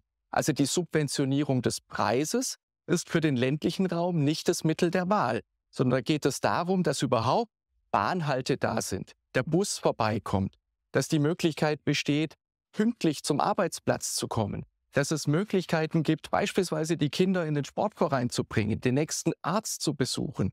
Und da geht es eben nicht um die Frage, wie kommt man vom Land in die Stadt, sondern gegebenenfalls von Dorf zu Dorf oder von Kleinstadt zu Kleinstadt. Und deswegen ist es völlig illusorisch zu glauben, dass das ohne Individualverkehr möglich wäre. Der wird auch zukünftig notwendig sein. Wir sollten uns viel eher mit der Frage beschäftigen, wie so etwas klimaneutral zu organisieren ist und parallel dazu kann man sich natürlich Gedanken machen, wie man den öffentlichen Personennahverkehr attraktiver machen kann. Dann braucht man aber Kapazitätsausweitungen, dann braucht man eine bessere Verknüpfung der Verkehre und dann muss man auch etwas bieten, was Pünktlichkeit beinhaltet, Sauberkeit, Sicherheit. Das sind die Argumente für diejenigen, die regelmäßig den öffentlichen Verkehr nutzen wollen. Ist ein E-Auto ja auch ein schlechtes Auto? Ja, das ist halt ganz interessant, weil ich habe ja den Koalitionsvertrag in Vorbereitung auf die Sendung auch noch mal genauer gelesen. Da steht ja etwas von Gleichheit der Mitte, von Gleichheit der Möglichkeiten, von lebenswerten Räumen. Und für mich sind Räume, die vom Auto ähm, abhängig gemacht worden sind, also da sind ja auch Einsparungen in der Bahn, 4000 Kilometer Schiene, allein nach der Wiedervereinigung abgebaut das ist für mich eine strukturschwache Region. Also wenn ich da abhängig bin von einem Auto, was mich mehrere hundert Euro im Monat kostet, fühle ich mich nicht frei. Frei wäre zu sagen, ich fahre heute mit dem Rad, weil es gibt auch im ländlichen Raum einen großen Bedarf an sicheren Radwegen. Das E-Bike hat zum Beispiel ganz andere Möglichkeiten eröffnet. Für mich ist die Antriebswende, so wie Sie mich gerade fragen nach dem E-Auto, halt ein Pflaster und nicht die Operation. Heißt was? Das heißt für mich, dass wir einfach nur den Antrieb verändern, dass wir den lokalen CO2-Ausstoß verändern. Wenn ein Auto elektrisch betrieben fährt, ist es besser als ein Benziner, gar keine Frage. Aber wenn es weiterhin 96 Prozent der Zeit steht, dann macht es alle Probleme vom Auto, die wir heute kennen, unter anderem klimaresiliente Räume versiegeln. Tatsache ist im Moment, Sie haben es angesprochen, ja, genau. Was ich jetzt spannend fand bei ähm, Thorsten Freis von der CDU-Reaktion, ähm, war, dass er also es quasi zugestimmt hat, dass äh, es äh, weiter, dass es eben die Situation gerade nicht gut ist, dass eigentlich ausgebaut werden müsste und so weiter. Er hat natürlich eben die falsche Schlussfolgerung gezogen, indem er gesagt hat, ja, Individualverkehr ist immer noch wichtig. Mhm. Aber ich fand es eben, das ist eben interessant, weil wenn man eben mit diesem Unabhängigkeits- oder Abhängigkeitsargument reingeht, dann äh, bringt man eben auch die Gegenseite dazu zu sagen, ja, ja, stimmt, ähm, ist so, das müssen wir ausbauen und das merkt man auch wird man auch merken in der weiteren, im weiteren Verlauf der Debatte, dass das ähm, eigentlich von allen geteilt wird, dass äh, alle sagen, ja, wir müssen auf jeden Fall ausbauen und es muss attraktiver werden, äh, es muss pünktlicher werden, öfter kommen und so weiter und so fort. Und da habe ich so ein bisschen äh, nicht verstanden, warum äh, Katja Diel dann auch wieder direkt zu den, zu den E-Autos ist, sondern eben beim Thema bleibt und sagt, ja, genau, genau das können wir machen. Und genau das sollte das Ziel sein, eben eine Verkehrsoffensive starten, wo wir eben die, äh, den Stundentakt und die Schienen und so weiter ähm, darin investieren. Ähm, ja, ich glaube, ich glaube, sie musste da auf irgendwas, äh, sie hat da im Grunde reagiert, weil was der, es stimmt zwar, dass der CDU-Mann da zustimmt, so, so ein Stück weit bei der Problemanalyse, aber was macht er denn darauf? Er macht das äh, typische Non-Politik-Argument. Er erklärt jetzt erstmal 100 Gründe, warum es gerade nicht geht. Ja, weil was das so schwierig macht. Und das ist ja immer dieser erste Schritt, den Politiker machen, die eine Veränderung nicht vornehmen wollen. Wenn, wenn sie, äh, dann machen sie die Non-Politik, dann erklären sie dir, warum es nicht geht. Und dann gibt's immer tausend Gründe. Na, grundsätzlich ist es ja aber so, dass ein Staat, der in dem politisches Interesse für etwas ist, dass das dann, dann auch umgesetzt wird. Und ich bin mir sehr sicher, wir werden diesen Autobahnausbau bekommen, obwohl den keiner braucht. Ja, so. Also, äh, äh, weil das, weil das politische Interesse ausreichend da ist. Und da kommt komischerweise keiner und erklärt, warum das nicht geht. Ja. Ja. Ich, ich, ich glaube, Katja ist da in so einem, dann in so einem Defensivmodus und überlegt dann so, womit kann ich jetzt kontern direkt. Ich glaube auch, dass es hier klüger gewesen wäre, auf das, äh, ähm, auf den einzugehen und zu sagen, sehen Sie, wir haben ja hier die gleiche Problemanalyse. Wir sehen ja beide, dass ein Problem da ist. Ne? Wie können wir das lösen? Wäre, glaube ich, klüger gewesen, ja. Mhm. Genau, Ja. das meinte ich. Ja. Also sie hätte ihn damit, also genau, man merkt direkt, dass wenn man nicht davon redet, äh, von autofrei oder Autos äh, aus den Städten zu verbannen, sondern zu sagen, es geht darum, die Option überhaupt zu schaffen, dass man auch ohne Automobil sein kann, dass die Konservativen dadurch in Bedrängnis kommen, weil sie natürlich nicht sagen können, nein, wir wollen, dass alle vom Auto abhängig sind, äh, was aber de facto bei vielen Menschen äh, der Fall ist. Äh, und dementsprechend müssen sie dann argumentieren, ja, da müssen ja ganz viele Dinge passieren, also das, was du gerade beschrieben hast. Und das wäre ja Arbeit. Ne? Und das ist Mhm. aber, aber genau am Ende, das, also das zeigt, dass sie da in die Defensive kommen. Also dass die Progressive plötzlich sie in die Defensive zwängen und vor allen Dingen auch aufzeigen, dass ähm, plötzlich bei ihrer Seite eine Machtlosigkeit herrscht. Also zu sagen, ja, also, das, also so kann man ja keine Wahlen gewinnen, wenn man als Konservativer ständig sagt, ja, das geht aber nicht, das können wir nicht machen. Ähm, und weil dann ist die Frage, okay, warum sollte ich dich dann wählen? Wenn du am Ende nur sagst, das kann ich alles nicht umsetzen, was du dir wünschst oder was, was wir eigentlich alle haben wollen, sondern es muss alles so bleiben, wie es ist und äh, du musst vom Auto weiter abhängig sein. Also genau so können sie keine Wahlen gewinnen. Deshalb ist es genau richtig, mit dieser Autounabhängigkeit zu argumentieren und sie damit in Bedrängnis zu bringen. Ja. Ja, und hier hätte wäre auch noch eine gute Gelegenheit gewesen, als ähm, Progressive oder Progressiver in so einer Diskussion ähm, diese Gestaltungsmacht des Staates einzubringen, weil eben die Konservativen ja immer sagen, der Staat ist machtlos, wir können dagegen nichts tun und wenn, dann müssen wir vielleicht Ja. Unternehmen regeln, also dann auch Ja. wirklich, äh, wirklich mal auf dieses Narrativ gehen und sagen, hey, wir können das machen. Äh, das wird auch leider viel zu selten getan, dass Ja. man eben dem Staat die Gestaltungsmacht zuspricht. Und das müssen, diese Rolle müssen Progressive einnehmen in solchen Diskussionen, weil Konservative werden es nicht tun. Und wenn wir jetzt mal weiter gucken, gucken wir uns an, was stattdessen von äh, progressiver Seite kommt. Oh, ich bin gespannt. Ähm, Ja, oder nur noch kurz, äh, so, ja. konservative Ja. Macht, also nehmen den Staat schon als, als äh, Instrument da, also da, wenn es um ihre eigenen Ziele geht. Also Ja, Autobahn, Ja, ja. beim Autobahnbauen ist der Staat ja anscheinend sehr handlungsfähig, Mhm. wenn es jetzt darum geht, die ganzen Dinge zu machen, die äh, Thorsten Frey gerade gesagt hat, nämlich den öffentlichen Nahverkehr auszubauen, da ist der Staat auf merkwürdige Art und Weise nicht so handlungsfähig. Mhm. Also man legt sich das natürlich immer so, wie es gerade passt. Das so stimmt. Es, ja. Also man darf nicht den äh, Fehler machen und denken, okay, Konservative sind grundsätzlich gegen äh, einen, einen Staat, der auch handlungsfähig ist und mächtig ist. Es geht wirklich dann in dem Fall um die Frage, welche Interessen stehen dahinter Ja, ja. und kommen die eher aus dem progressiven oder aus dem konservativen Wertesystem. Ja, Law and Order ist ja so ein typisches konservatives Ding. Und da können sie den Staat auf einmal sehr, sehr mächtig machen, wenn sie wollen. Ne? Ja. Ähm, also Polizei irgendwie besser ausstatten, ist ja ein Dauerthema. Seit, weiß nicht, seit 20 Jahren beobachte ich, dass das immer gefordert wird. Die Polizei braucht im Grunde, was weiß ich, noch härtere Schlagstöcke oder sowas, ja. Ähm, äh, ähm, die, die, die, äh, äh, äh, die, die, die Gerichte irgendwie besser machen und tralala. Wobei, ich bin ja Schöffe, wenn ich das mal ganz kurz sagen darf. Die haben in den Gerichtsstuben immer noch Wählscheibentelefone und, und Faxgeräte. Nur mal so. Ja, vielleicht mal weniger, vielleicht mal eine Schlagstockstufe weniger und dafür mal ein ordentliches Telefon in die Gerichtsstuben. Wäre vielleicht mal eine Idee. Ja, aber ja, klar, das sind Interessen. Eine konservative, gerade, also man darf das sich auch nicht vertun. Konservative stehen ja eigentlich auf den starken Staat. Aber eben für ihre Interessen oder für ihre Ideologie. Ja, Ähm, Polizei, Sicherheit, Militär, das sind eben die Sachen, die bei Konservativen hoch im Kurs sind. Die müssen stark sein. Ja.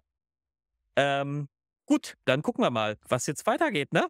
Ich bin gespannt.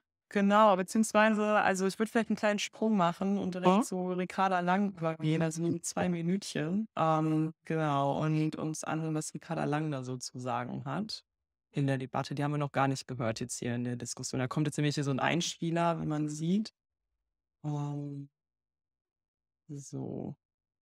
dass im Verkehrsbereich 14 Mal so viel passieren müsste wie im Moment, um die Klimaziele einzuhalten. Klimaziele einhalten, das klingt gerne mal so ein bisschen technisch, das ist irgendwie eine Berechnung. Da geht es am Ende um nichts anderes als um die Frage, ob und wie gut wir in ein paar Jahrzehnten auf diesem Planeten leben können. Und wenn ich das ernst meine, dann muss ich an verschiedensten Stellen ansetzen. Es gibt nicht die eine einzige Maßnahme, wo ich sage, das muss passieren. Wenn ich sage, ich will eher Geld sparen, brauche ich hartes Ordnungsrecht. Wenn ich sage, bei Ordnungsrecht will ich ein bisschen weniger, muss ich richtig Geld in die Hand nehmen. Dann kann ich aber nicht gleichzeitig 30 Milliarden in Neubau von Autobahnen investieren. Aber was nicht geht, ist auf Ausreden zu setzen. Und da muss man sagen, neue Technologien sind super, aber das wird uns am Ende nicht dorthin bringen, dass wir diese sieben Millionen Tonnen, die jetzt gerade noch fehlen, dass diese Lücke geschlossen wird. Das ist am Ende ein bisschen eine Ausrede, die davon ablenkt, was wirklich passieren muss. Und da ich im Beirat von Winfried Herrmann bin, möchte ich bitte, be- bevor er hier als der E-Fuel-Minister im Raum äh, stehen bleibt, er macht Mobilität 2030, er will im ländlichen Raum Stundentakte, Halbstundentakte und On-Demand-Rufbussysteme. Und es ist schade, dass Sie jetzt da die E-Fuels so nach vorne ähm, bringen, weil mir ist viel wichtiger dieses Signal, was er da gesetzt hat. Ganz klar Führungspersönlichkeit zu sein, zu sein, zu sagen, das ist meine Vision, im ländlichen Raum äh, unabhängig mobil zu sein. Und er hat auch ein tolles Projekt, äh, dass Menschen zum Beispiel, die den Führerschein machen, lernen eine Stunde Carsharing. Da stand ich neben einem Fahrlehrer, der zu mir sagte, ich hatte bisher immer gedacht, das ist eine Konkurrenz zu uns, aber die brauchen ja immer noch einen Führerschein. Also so das Denken auch zu verändern, dass man halt ein Auto nicht benutzen, also benutzen kann, aber nicht besitzen muss. Da, da müssen wir rein. Weil genau, was gerade gesagt wurde, Technologie ist das Dritte. Wir müssen Verkehre vermeiden, verlagern und dann erst geht's in die Technologie. Aber ich sehe den Widerspruch gar nicht, Diel. Ah, er sieht den Widerspruch gar nicht. Ja, Ja, Hab ich natürlich jetzt einen genau. schönen Cliffhanger gemacht, ja. So. Und wie es weitergeht, erfahrt ihr in der nächsten Folge. Nein, Spaß. Das ist auch so ein rhetorischer Trick. Also sie macht ja gar keinen Widerspruch auf, aber er tut einfach so. Ja, ja, ja, ja, Und ja, er ja. ist halt einfach wieder ähm, sehr gut geschult, leider. Ja. Und äh, ja, können wir gleich uns auch nochmal angucken. Ähm, äh, die, ja, die FDP ist ja generell sehr gut in der Debatte immer so die, die Grünen dann in die Ecke zu treiben. Ja, ihr, ihr wollt ja nur das und das, aber wir wollen was das für alle. Wir wollen Autobahn, wir wollen auf die Autobahn, weil das auch für alle. Ähm, ja. Ihr, ihr wollt ja, Ja. nur die Autos alle verbrennen. Nein, dann sagen die Grünen, nein, das macht CO2. So. Ja, also es ist wirklich passiert das sehr oft, dass sich dann äh, so FDP und CDU in solchen Diskussionen als inklusiver darstellen, als äh, die, die VertreterInnen der eher noch progressiven Parteien. Und das ist natürlich ein Problem, weil es müsste genau umgekehrt sein, weil gerade CDU und FDP natürlich hochexklusive Politik machen, also exklusiv im Sinne von äh, nur für bestimmte Bevölkerungsgruppen. Hm. Ähm, Was mir eben aufgefallen ist, ist ähm, Ricarda Lang hier sehr, sie hat es sogar selber gesagt, sehr technisch argumentiert äh, und von den Klimazielen spricht. Und das ist was, was wir, glaube ich, in sehr vielen Diskussionen hören. Wir müssen die, die Klimaziele einhalten. Das ist Mhm. A und O. Und das ist natürlich in so einer, in so einer Diskussion, wo es ganz viel darum geht, hey, wie können wir den Menschen im Alltag helfen? Wie können wir sie Ja. vom Auto unabhängig machen? Zieht das halt einfach der Debatte komplett die Energie raus, dann irgendwie von Klimazielen zu sprechen, weil ähm, niemand kann damit so richtig was anfangen. Ich meine, wie oft hat man sich schon Ziele gesetzt und die nicht eingehalten und was ist dann passiert? Nichts. Und Mhm. äh, das ist wirklich für die äh, Klimakatastrophe und deren Verhinderung ist es ein Riesenproblem. Ähm, jetzt nicht nur für die Debatte, sondern auch insgesamt, wo das Thema vorkommt. Ja, das ist das. Also ja, ähm, da, ich, ich dachte auch so, ja, jetzt, jetzt will sie es auf diese ganz abstrakte Ebene führen, wo, wo Leute das wenig nachvollziehen können. Sie hat natürlich inhaltlich recht, das muss man gar nicht äh, irgendwie ne, äh, bestreiten. Aber da sitzt halt, ich mache es mal ein bisschen plakativ, sitzt da Bernd der Bandarbeiter davor, guckt sich das an und denkt sich, ja, jetzt halten wir die Klimaziele ein und wie komme ich dann zur Arbeit? Ja, so. Äh, äh, äh, ne? Also, das ist so ein bisschen das Problem. Du musst ihn also da packen, wo seine Probleme sind. Und wenn er einen, äh, gute, eine gute öffentliche Verkehrsverbindung hätte, würde er damit vielleicht zur Arbeit fahren. Ja, also so wie ich, ich habe das ja gemerkt hier in, in ähm, ich habe eine Zeit lang in Dortmund-Applerbeck gearbeitet und bin da immer mit dem Fahrrad hingefahren und habe dann immer morgens gemerkt, wie ich die auf der B1 die ganzen Autofahrer, weil die alle im Stau standen, alle überholt habe. Alle so, ich, ich bin komplett an denen vorbeigefahren. Ich war auch immer vor Leuten, äh, ich war auch immer früher bei der Arbeit als manche Kollegen, die aus einer ähnlichen Ecke kommen, wie ich, weil ich, weil die einfach morgens im Stau standen. Und ich hatte es so viel bequemer, natürlich jetzt bei Regentagen und so war scheiße, Fahrrad zu fahren. Machen wir es nicht schöner, als es ist, ja.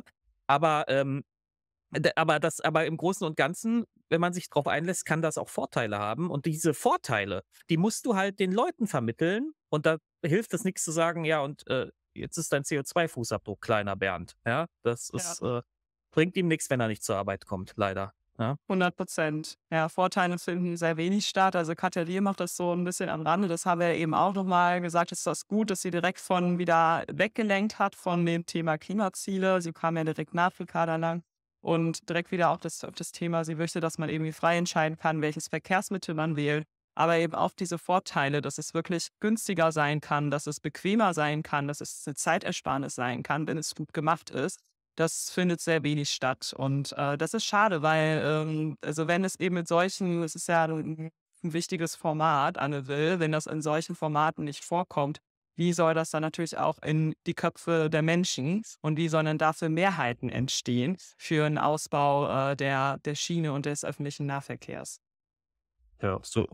Ja. Da können wir auch wieder den Bogen spannen zu, was wir in der letzten, äh, zu der letzten Talkshow gesagt haben. Auch hier sind die Progressive nehmen nicht den Wohl, das Wohlstandsnarrativ für sich an und sagen, es geht hier wieder um Wohlstand. Es geht da, Wohlstand bedeutet, dass ich mobil zur Arbeit komme, bequem, schnell, günstig.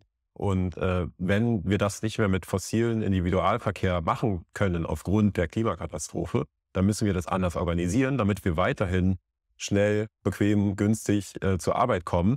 Und äh, wenn das die Bahn ist oder eben ein Bus oder was auch immer, was halt best, deutlich besser ausgebaut sein muss, dann müß, müssen jetzt quasi, spätestens jetzt eigentlich schon viel früher, vor zehn Jahren, vor 20 Jahren hätte man schon anfangen müssen, äh, müssten wir eigentlich anfangen, diese Mobilität zu transformieren, um eben weiterhin äh, unseren Wohlstand, was ja letztendlich in dem Part bedeutet, von A nach B zu kommen, ja. äh, dass, wenn wir den erhalten wollen und das mit dem Auto, mit dem Verbrenner nicht mehr funktioniert, dann müssen wir eben eine andere Lösung finden. Die gibt es auch schon, aber die muss dann eben auch ausgebaut werden und unterstützt werden und finanziert werden. Und all das nennt äh, Ricarda leider nicht, sondern sie spricht eben von diffusen Klimazielen, die irgendwie eingehalten werden müssen, äh, aber geht gar nicht auf diese reale Ebene, die Menschen letztendlich auch verstehen. Und äh, auch auch für sich, für sie selber, auch für die Grünen, auch für die Klimabewegung wäre es ja viel hilfreicher zu sagen, es geht uns darum, dass wir weiter alle hin mobil sein können und nicht einfach quasi weiter fossil fahren, bis uns der Planet äh, auseinanderbricht. Also das ist ja nicht die Idee. Also es geht eigentlich darum, den Wohlstand zu erhalten und zu schützen. Das, das Ja, ist eben. eigentlich die Position, die diese, die, die, die Klimabewegung und die die Grünen und alle anderen, die für Klimaschutz sind, einnehmen müssten. Es geht darum, Wohlstand zu schützen. Wir wollen weiterhin, auch die letzte Generation setzt sich auf die Straße, um Wohlstand zu schützen, nicht um Wohlstand zu zerstören. das ist, könnte ja gerade ein Undock-Ding sein für diesen konservativen Teil der Grünen. Ja, also Wohlstand konservieren, ja, in sozusagen. Also das ist, ähm, ist mir immer dann auch nicht ganz verständlich, warum da nicht etwas, äh, ja, etwas Schlagfertigeres kommt, etwas Griffigeres, so als, als so, ja, wir müssen die Klimaziele einhalten. Ja, okay, sagen alle ja, ja, wissen wir. Aber wie konkret? Ich meine, äh, äh, äh, Dorpinsel hier schreibt, ne, äh, äh, keine Frage, aber auch keine Forderung. Es geht einfach nichts oder wie. Genau so bleibt man da nämlich zurück mit so einer Frage. Ja, was, was genau machst du denn jetzt, Ricarda? Was, was, was, was ist jetzt das Ziel? Was wer, bekomme ich, äh, keine Ahnung, bessere ÖPNV? Bekommt jeder ein Gratisfahrrad oder was ist jetzt die Idee? Ja, so. Ja, das sticht so ein bisschen an und das, was wir eben besprochen haben in der Maybrit Illner-Sendung, dadurch, dass sich Konservative so dieses Wohlstandsnarrativ äh, so für sich vereinnahmt haben, äh, habe ich das manchmal, habe ich manchmal den Eindruck, dass sich Progressive gar nicht trauen, das für sich zu vereinnahmen. Mhm. Und, aber es geht eben genau darum. Also es geht wirklich um den Erhalt unserer Lebensgrundlagen und des Wohlstandes bei dem Thema Klimakrise und äh, Klimaziele einhalten. Und ja, das sollten eben, und Progressive müssen sich dann auch wirklich immer wieder klar machen, dass Wohlstand kein äh, konservat, kon, also kein exklusiver Wert der Konservativen ist. Auch wieder jetzt hier wieder Bezug auf Wohlstand für alle, Podcast von äh, Wolfgang M. Schmidt und Ole Niemann. Wohl, Wohlstand für alle ist das progressive Narrativ schlechthin. Das, das wollen wir. wollen Menschen aus der Armut befreien und äh, wollen ein besseres Leben für alle. Ähm, und äh, das können wir eben nur, wenn wir die Klimakrise angehen. Hm. Das muss das sein. So ist es. Wollen wir mal weiter gucken? Oder haben wir einen anderen Teil? Oder?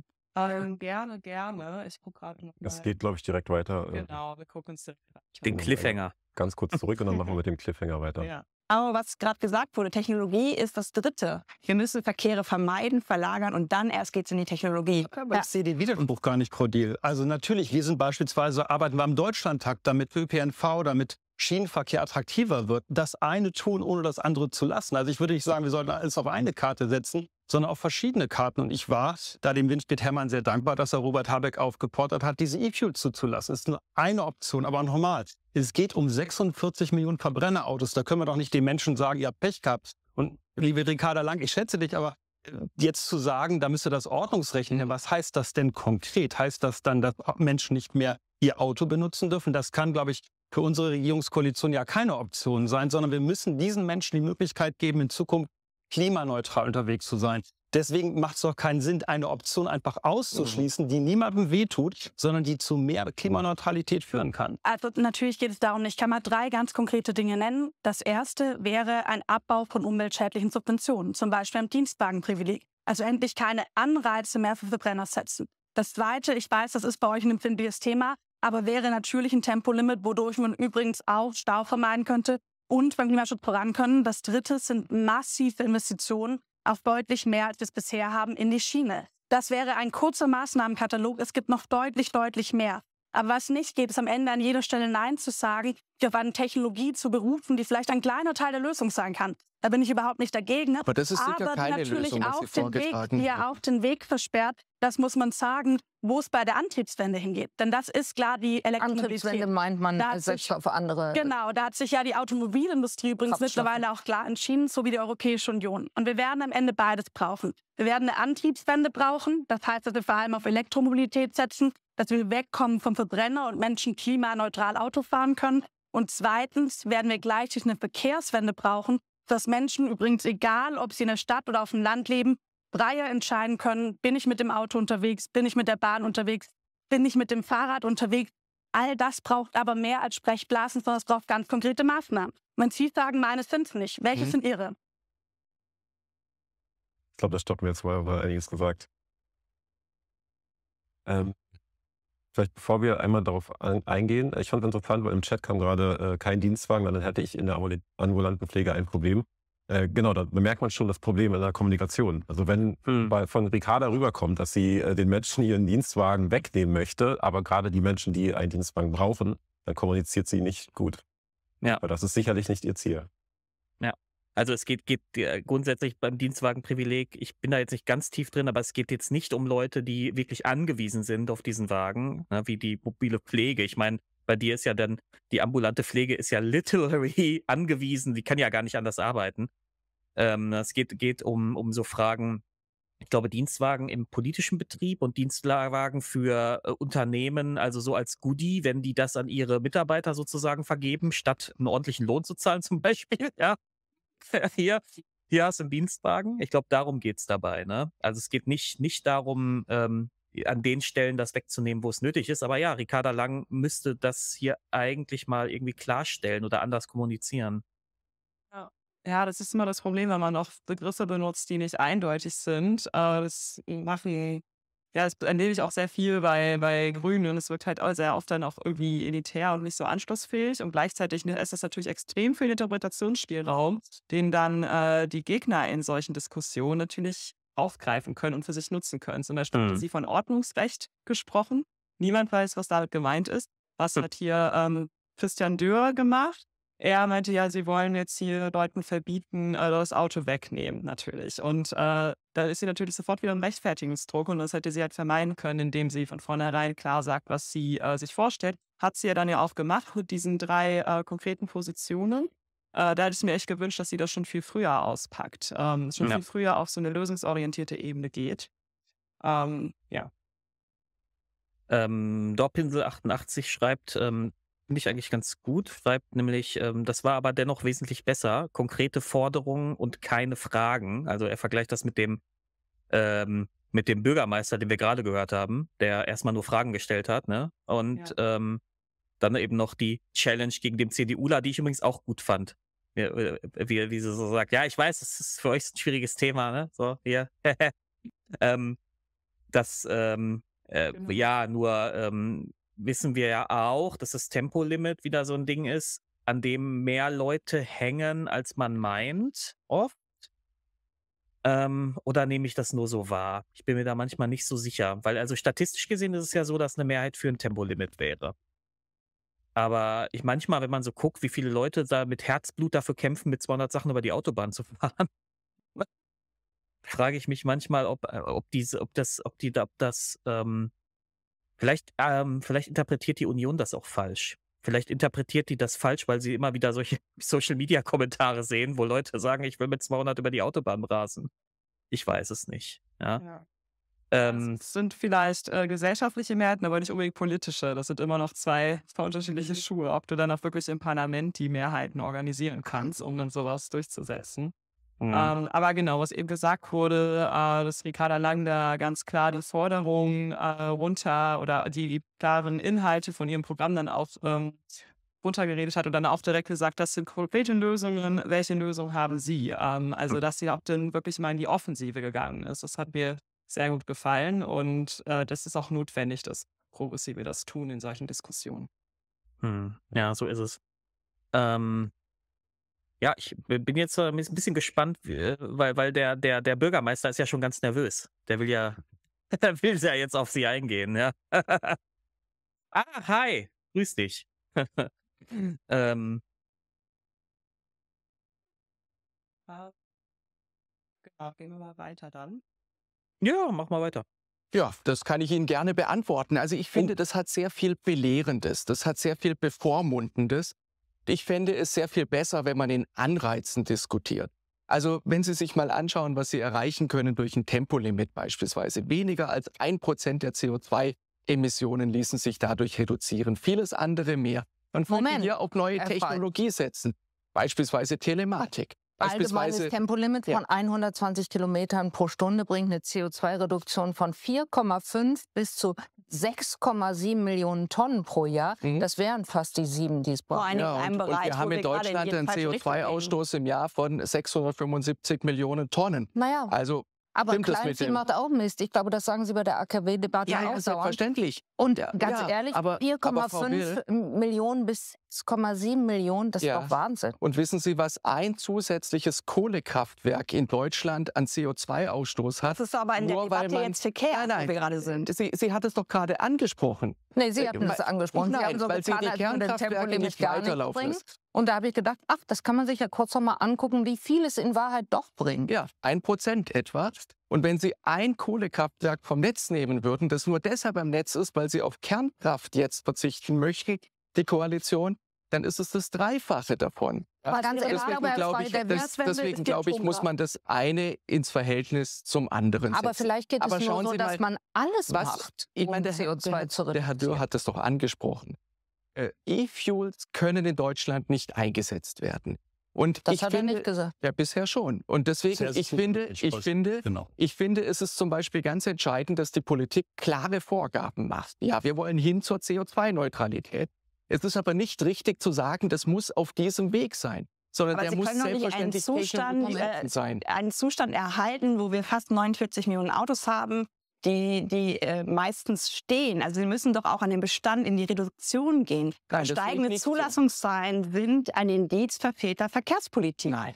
Auf jeden Nein, Fall. natürlich nicht. Also Sie sagen natürlich, jedes Auto ist etwas Schlechtes. Das sage ich Ich nicht. sage, das ist eine falsche Aussage, die teile ich ausdrücklich Ja, nicht. dann haben Sie sich auch mit meiner Arbeit nicht beschäftigt. Natürlich wird es weiterhin Menschen geben, zum Beispiel mit bestimmten Behinderungen oder in bestimmten ländlichen Gebieten, die auch gerne ein kleines voll elektrisches Auto fahren. Aber kommen Sie mal zu mir nach Hamburg-Eimsbüttel, da denken Sie der Notfallbericht aus, was für Geländewagen da stehen, was für SUVs, was für Vans. Ich habe auch ein Recht auf Lebensqualität in der Stadt. Und wir müssen doch in die Diskussion rein. Macht es Sinn? Müssen wir wirklich so tun, als wenn wir gerade im Garten Eden sitzen? Nein. Der Zustand, den wir gerade haben, ist schlecht. Und den können wir besser machen für alle. Damit die mobil sein können, die wirklich ein Auto brauchen und alle anderen können anders unterwegs Sie möchten anderen erklären, wie sie leben sollen. Nein. Ich finde es legitim zu sagen, wir müssen hin zur CO2-Neutralität. Aber ich würde niemals einen Satz unterschreiben, der da lautet, wir brauchen weniger Autos. Und ich würde auch nicht sagen, dass Ihre Lebensqualität dadurch besser würde, sondern es ist eine Frage des Managements, wie man es organisiert. Und da können Sie doch nicht fundamental sagen, Autos sind schlecht. Ich Herr Alexander, gesagt, ich hole Autos Sie in die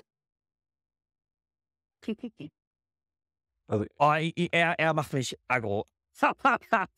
ja, ist schlimm. Ja. ich muss sagen, er war ja eigentlich sehr in der Defensive. Also von allen Seiten Ja, hat er Das- sehr schlecht argumentiert. Er hat auch gemerkt, dass er in der, in der Defensive ist. Und eigentlich ist schade, fand ich jetzt in dem Moment, dass Katja die Diskussion wieder aufgebrochen hat und wieder ein falsches Bild gezeichnet hat von Lebensqualität, ihre persönliche in der Stadt, weil er war eigentlich sehr in der Defensive und man hätte da noch viel weiter reingehen können. Ähm, und jetzt hat er erst am Anfang wieder, also eigentlich das, sein Ausgangsstatement war ja, ähm, ich, ich finde es nicht gut, es hat alles was Belehrendes und Mhm. Menschen vorschreiben, wie sie, was ja überhaupt nicht der Fall ist, sondern es wurde die ganze Zeit gesagt, wir wollen den Menschen mehr Freiheiten geben, wir wollen, dass sie die Wahl haben, ob sie das Auto nehmen oder eben die Bahn oder den Bus oder das Fahrrad. Diese Wahl besteht gerade nicht, also mehr Freiheit. Und deshalb ist seine Argumentation eigentlich ins Leere gelaufen. Aber dann hat Katja leider das wieder mit reingeholt, als es darum ging, ja, äh, ich, ich sage zwar nicht, dass das Auto, dieses Auto schlecht ist, aber wir sollen, müssen den Bestand reduzieren, was ja eine Aussage ist, die man treffen kann. Aber dann wieder auf so eine individuelle Ebene zu gehen und zu sagen, äh, ja, diese scheiß Geländewagen sozusagen, das hat sie so wortwörtlich nicht gesagt, aber die bei mir in Hamburg in der Stadt rumstehen, das geht ja gar nicht. Also sie ist plötzlich wieder von einer eigentlich strukturellen, Mhm. positiven Ebene auf so eine individuelle Ebene gegangen, was ihr persönliches Erleben ist, was aber jetzt in der, in der Situation leider sehr geschadet hat, weil eigentlich war er voll in der Defensive und sie hätte ihn noch richtig weiter da reinbringen können. Und das hat ihm jetzt eigentlich geholfen, da ein bisschen rauszukommen, weil er jetzt sein Eingangsstatement, was er war, sie haben was Belehrendes, jetzt in Katja leider bestätigt gesehen hat. Ge- Genau, kann er dann zum, konnte er dann auch zu seinem Ausgangsstatement machen und dann sozusagen den Sack zumachen. Ne? Ja. Ja. Ja. Ja, ich meine, und, er war schon hart auf dem Glatteis, weil er ja erst anfängt mit das Tempolimit, bringt gar nicht so viel und dann kommt ja Anne Will. Übrigens, gerade wie bei Maybrit Illner, auf einmal ist es Anne Will selber, die Moderatorin selber, die da hart in das progressive Ding reingeht und sagt, naja, aber so, stimmt ja gar nicht. Hier, ich habe ja hier die Zahlen, ne? So. Und äh, dann kommt, was ist auf einmal bei Atomkraftwerken? Es war auch sehr gut, dass da äh, Katja und äh, Ricarda auch reingegangen sind. Also wir sind hier gerade beim Thema Verkehr. Ne? Ja. Das ist auch, das ist auch ein netter, netter Schachzug dann. Er merkt, er ist in der Defensive. Also wechselt er einfach mal komplett die Industrie und den Bereich des Lebens und sagt, ah, jetzt geht es auf einmal um Energie, nicht mehr um Verkehr. Weil wir wollen ja nicht Tempolimit, wir wollen ja weiter Autobahnen bauen und eigentlich müssen wir aber wirklich den Bestand reduzieren und dafür sorgen, dass Leute auch ohne Auto günstig und schnell äh, von A nach B kommen. Aber das wird dann einfach nicht äh, da Ja. er dann, wurde er krass in eine Ecke gedrängt, aber dann leider hat in dem Moment Katja geholfen, ihn so ein bisschen da wieder rauszuholen. Äh, eine, eine Kleinigkeit noch, dann würde ich gerne kurz auf eine Frage aus dem Chat eingehen. Ähm, äh, kam, äh, an einer Stelle ging sie kurz in die richtige Richtung, weil da sagt sie so ganz kurz, naja, wir wollen das ja irgendwie für alle besser machen oder irgendwie so ein, ich den, den genauen Wortlaut nicht mehr. Aber das, da, da baut sie dann leider nicht drauf auf, was halt echt schade ist, weil es hätte sie, da hätte sie genau das machen müssen. Sie hätte sagen müssen, das stimmt ja gar nicht. Wir wollen, dass die Leute sagen, heute können mit der Bahn fahren, mit dem Fahrrad fahren, mit dem, mit dem Bus, mit dem Auto, wie sie, wie es ihrer Lebenssituation angemessen ist. Ich glaube, das versucht sie zu sagen an der Stelle, wo äh, wo, wo er irgendwie das erste Mal sagt, sie sind eine Autohasserin. Hat er jetzt nicht wörtlich, aber ne, das ist ja so der, Mhm. was dann hängen bleibt. Ähm, und, und sie dann so sagt, ähm, ja, äh, nee, das stimmt ja gar nicht. Äh, Bei mir, in meiner Welt, fahren die Menschen mit Behinderung oder so, fahren immer noch Auto, so ungefähr. Ja, was, was, was leider ähm, ja zu speziell ist. So, also ähm, Das spricht die meisten Menschen dann in dem Fall leider nicht an. ja, Ähm, aber was ich genauso, also eigentlich dieses Argument, er hat gesagt, ich sehe das nicht so, dass wir den Autobestand reduzieren sollen, da hätte man ja super drauf kontern können und sagen können, okay, also sie wollen, dass die Menschen weiterhin im Stau stehen, weil je mehr Autos wir haben, desto voller sind die Straßen, desto Ja. langsamer sind die Autos unterwegs. Also man Ja. kann es auch komplett umdrehen und sagen, wenn sie wollen, dass Menschen schneller mit dem Auto unterwegs sind, dass es weniger Verkehrsunfälle gibt, dass Menschen weniger im Stau stehen, dann ist es doch umso besser, wenn immer mehr Menschen die Möglichkeit haben, eben nicht das Auto zu nehmen. Weil wenn mehr Leute auf die Bahn umsteigen, auf den Bus umsteigen, aufs Rad umsteigen, dann werden auch die Straßen leerer, dann gibt es auch weniger Verkehrsunfälle und die Menschen kommen auch schneller zur Arbeit und stehen vielleicht sogar auf dem Weg zur Arbeit nicht mehr im Stau. Also eigentlich ist doch jeder, äh, jede Autofahrerin, jeder Autofahrer, der gerne Auto fährt und sich das dann noch weiterhin leisten kann und möchte, äh, der freut sich doch auch, wenn die Straßen leerer sind. Also das ist doch ein totales blödes Argument zu sagen, nee, wir wollen weit, dass es mehr Autos gibt, weil das heißt einfach vollere Straßen. Wer möchte das denn? ja. Ähm, hier Dorpinsel äh, fragt, ähm, was haltet ihr von der Situation, dass man davon einfach dieses Umframing des, äh, dieses CDUlers aufzeigt und ihn damit konfrontiert? Also wenn er sowas macht wie gerade, dass man ihn, aber mal, können wir einmal mal kurz stehen lassen, äh, dass, dass man ihn direkt konfrontiert und sagt, na, hören Sie mal, was Sie hier machen, ja, ist aber nicht so nice hier. Was ich hab, Sie drehen mir ja gerade das Wort im Mund um sozusagen, ja. Ja, würde ich nicht unbedingt empfehlen, äh, weil man darf nicht vergessen, in solchen Talkshows hat man ja so wenig Redezeit. Und äh, wenn man dann wieder darauf eingeht und erstmal so die Diskussion in so einer Metaebene einordnet, dann verstreicht man natürlich Redezeit, die man eigentlich für die Kommunikation der eigenen Werte und Positionen nutzen könnte. Hm. Äh, wenn jetzt natürlich eine Person irgendwie komplette Falschinformationen verbreitet, dann sollte man das auch klar machen, weil man darf, darf immer nicht vergessen, in diesen Talkshows spricht man ja nicht unbedingt mit den anderen Leuten im Podium, sondern eher mit den Zuschauern draußen Ja. vor dem Fernseher. Und äh, genau, das ist dann was anderes, aber ähm, ich würde da nicht auf eine Metaebene einsteigen, sondern wenn das passiert, wenn so ein Whataboutism, wo viel ja auch der Begriff, wenn das passiert, dann äh, einfach selbst wieder zurück zum Thema lenken. Und äh, in dem Fall wäre das ja, wie Max gerade schon geschildert hat, auch wieder so dieses klare Unabhängigkeitsargument und äh, Vorteile von, äh, ja, von einer guten Ver Verkehrspolitik einfach konsequent wieder darauf zurücklenken. Hm? Glaube, wir hatten ja auch noch einen zweiten Kommentar, das haben wir, glaube ich, auch im letzten Stream auch gesagt. Äh, ja, wir sind hier gerade in einer Position, in der es einfach ist zu stoppen und sich das anzuschauen. Wir haben uns das natürlich auch angeschaut. Ähm, und natürlich ist es viel schwieriger, in der Situation das zu machen. Also wir nehmen das jetzt auch gar nicht den Menschen übel, dass sie das da nicht perfekt abliefern, ähm, sondern wollen darauf hinweisen, dass es äh, leider in häufigen Diskussionen so statt, also so nehmen wir das wahr, dass die Progressiven sich dann doch eher in der Defensive befinden und äh, dass auf der konservativen Seite aber eine Vorbereitung stattgefunden hat. Also das kann man schon deutlich sehen, dass da äh, rhetorisch, aber auch eben die Narrative viel besser sitzen und dann auch in dem Moment, in dem es dann wirklich anstrengend ist, aber dann abgerufen werden können und auch entgegnet äh, werden können. Ähm, genau, und deshalb ist eben auch Teil dann äh, unserer Arbeit zu sagen, wir müssen diese Narrative, diese progressive Narrative auch entwickeln und auch wiederholen, damit Menschen die auch parat haben, wenn sie die dann in solchen Diskussionen, bestenfalls aber eben auch einfach zu Hause oder wann auch immer man mit Freunden vielleicht diskutiert, dass man die parat hat, weil die sind leider nicht in unserem Diskurs, sie finden wenig statt und dadurch sind sie für uns auch nicht so zugänglich. Mhm. Deshalb können wir auch in solchen Diskussionen manchmal nicht so reagieren, wie wir es vielleicht gerne wollen. Ja. So ist es. Ähm, geht es hier jetzt gleich bei ihm noch weiter oder springen wir jetzt? Oder Und wir würden tatsächlich gerne springen und zwar zu Robin Alexander von der Welt. da freust du dich drauf. Ne? Ja, die, die, äh, die Springer, die Springer-Mensch, wo ich ja gerade im Vorgespräch schon gesagt habe, also Robin Alexander gehört noch zu den erträglicheren Springer-Leuten. Ähm, bei ihm habe ich den Eindruck, dass er nicht ganz so ein übler Populist und Demagoge ist. Also wenn Ulf Poschert da jetzt gesessen hätte, ei, ei, ei, ei, ei. Oh, aber Robin Alexander geht meistens auch. Ja, bin ich mal gespannt, was ihr da habt. Ja, super. Ich merke gerade, es ist- wir springen gar nicht, sonst geht weiter. Aber es ist jetzt so ein bisschen, ähm, also wir verlassen jetzt mal so ein bisschen diese Whataboutism-Debatte und Robin Alexander ordnet das eigentlich ganz schön ein. Aber wir es mal an. Diskussion rein. Erkennen Sie im Moment einen echten Ansatz, der bei der im Moment regierenden Bundesregierung uns äh, sagen würden, ja, ja, die haben das, was sie immer behauptet haben, wirklich im Blick, nämlich einen Fortschritt zu erreichen, der auch bedeutet, dass man in jedem Sektor die Klimaziele einhält. Also den Willen würde ich denen nicht absprechen. Die haben halt nur unterschiedliche Ideen. Und ich habe so ein bisschen die Sorge, dass gerade ein Momentum verspielt wird. Mhm. Weil was ist politisch geschehen? Durch diese schnellen LNG-Terminals, die ja ein, sozusagen Reaktion auf ein großes Unglück waren. Also Putin drohte uns das Gas abzustellen. Deshalb musste das wie ganz schnell durchgezogen werden. Und es hat geklappt. Ja. Ja, es hat in Deutschland geklappt, etwas, Keiner was nötig geglaubt. ist, schnell zu bauen. So, und jetzt wäre doch naheliegend zu sagen, jetzt überlegen wir mal, wie wir das immer machen können. Ne? Das wäre doch für alle besser. Und stattdessen führen wir jetzt eine Diskussion, dein Auto ist böse und du willst mein Leben ändern und äh, da, wir leben nicht, also wir sind wieder auf dieser Individualebene und das ist total schade. Aber Herr Alexander, würden Sie dann Autobahnen neu bauen oder würden Sie in die Sanierung investieren?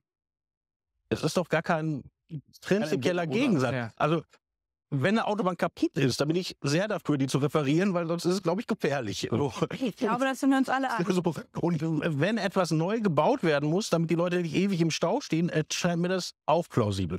Aber das ist doch kein Ding, dass man gegeneinander verhandelt. Das sehen Sie hier in Berlin ist jetzt Wahlkampf und es wirkt, da sagen die Grünen, wir sind gegen die Autos und die CDU und die FDP sagen, wir sind für die Autos. Aber die allermeisten Wähler gehen zu Fuß, haben Fahrräder, haben Monatsticket und haben ein Auto. So ist es. Also wir, wir, das, das, die Politik führt ein Theater auf, das bei den Menschen gar nicht da ist.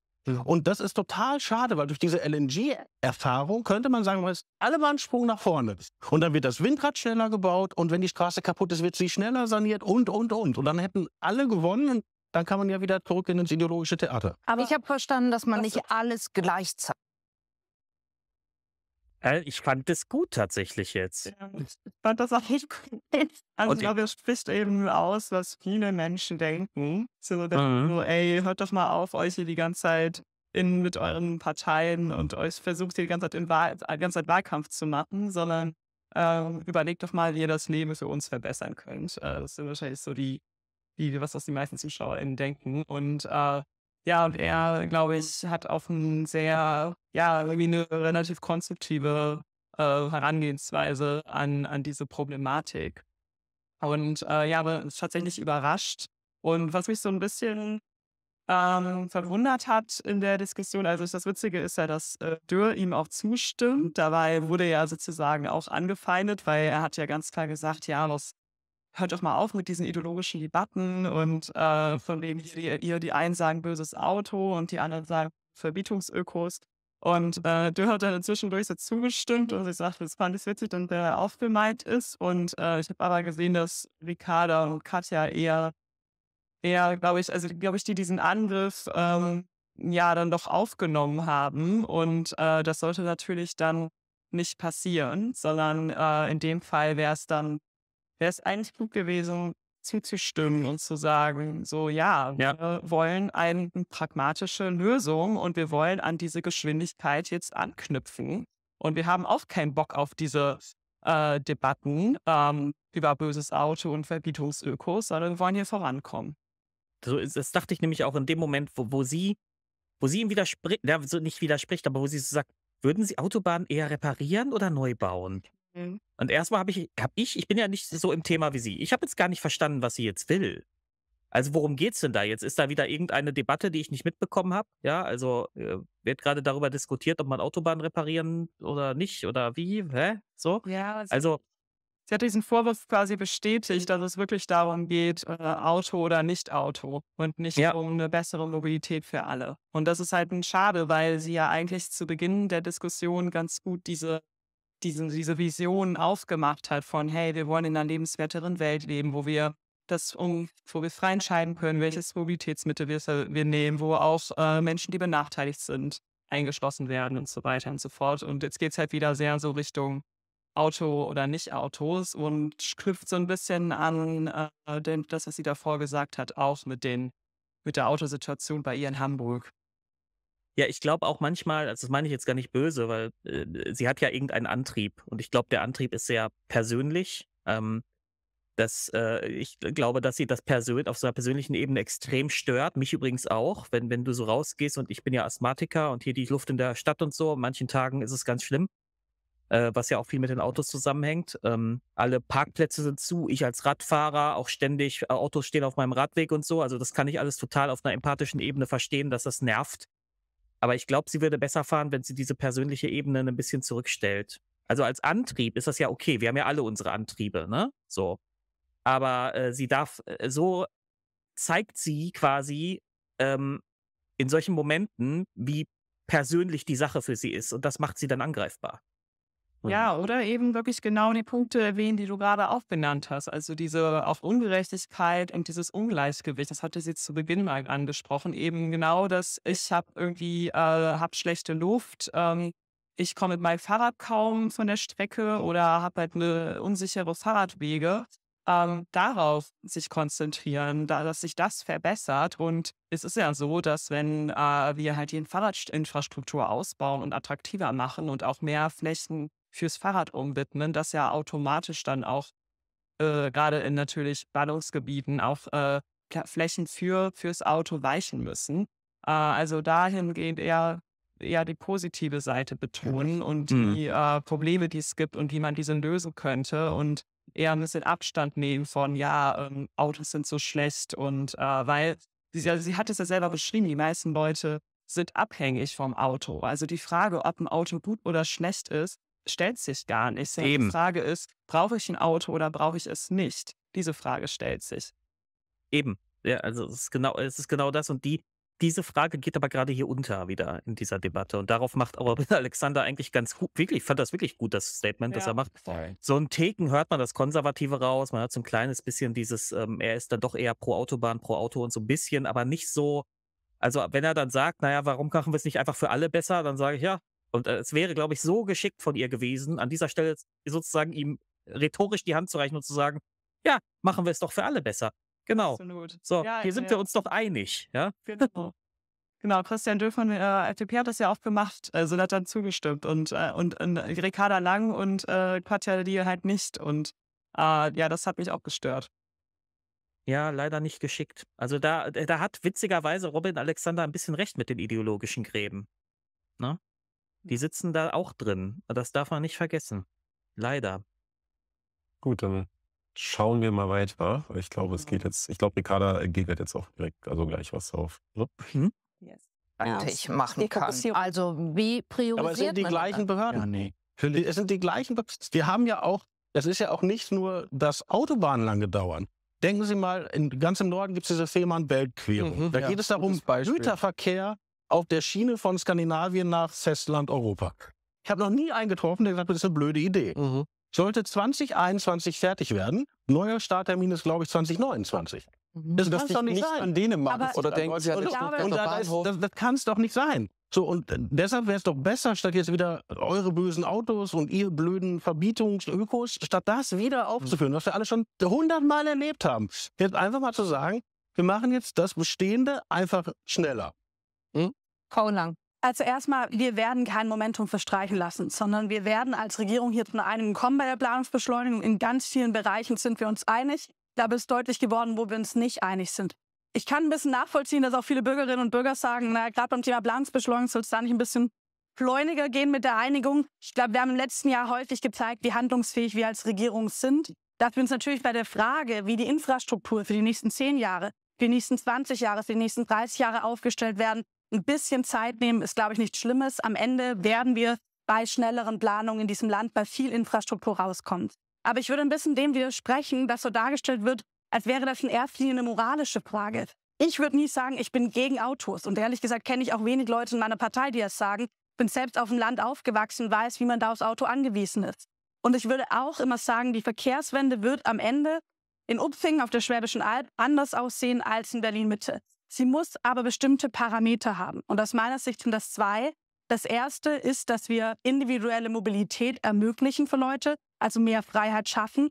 Und das zweite ist aber, dass wir die Klimaziele einhalten, dass wir hier nicht ein Versprechen, das wir gegeben haben mit dem Pariser Klimaabkommen, dauerhaft brechen, dass wir nicht unser eigenes Klimaschutzgesetz brechen.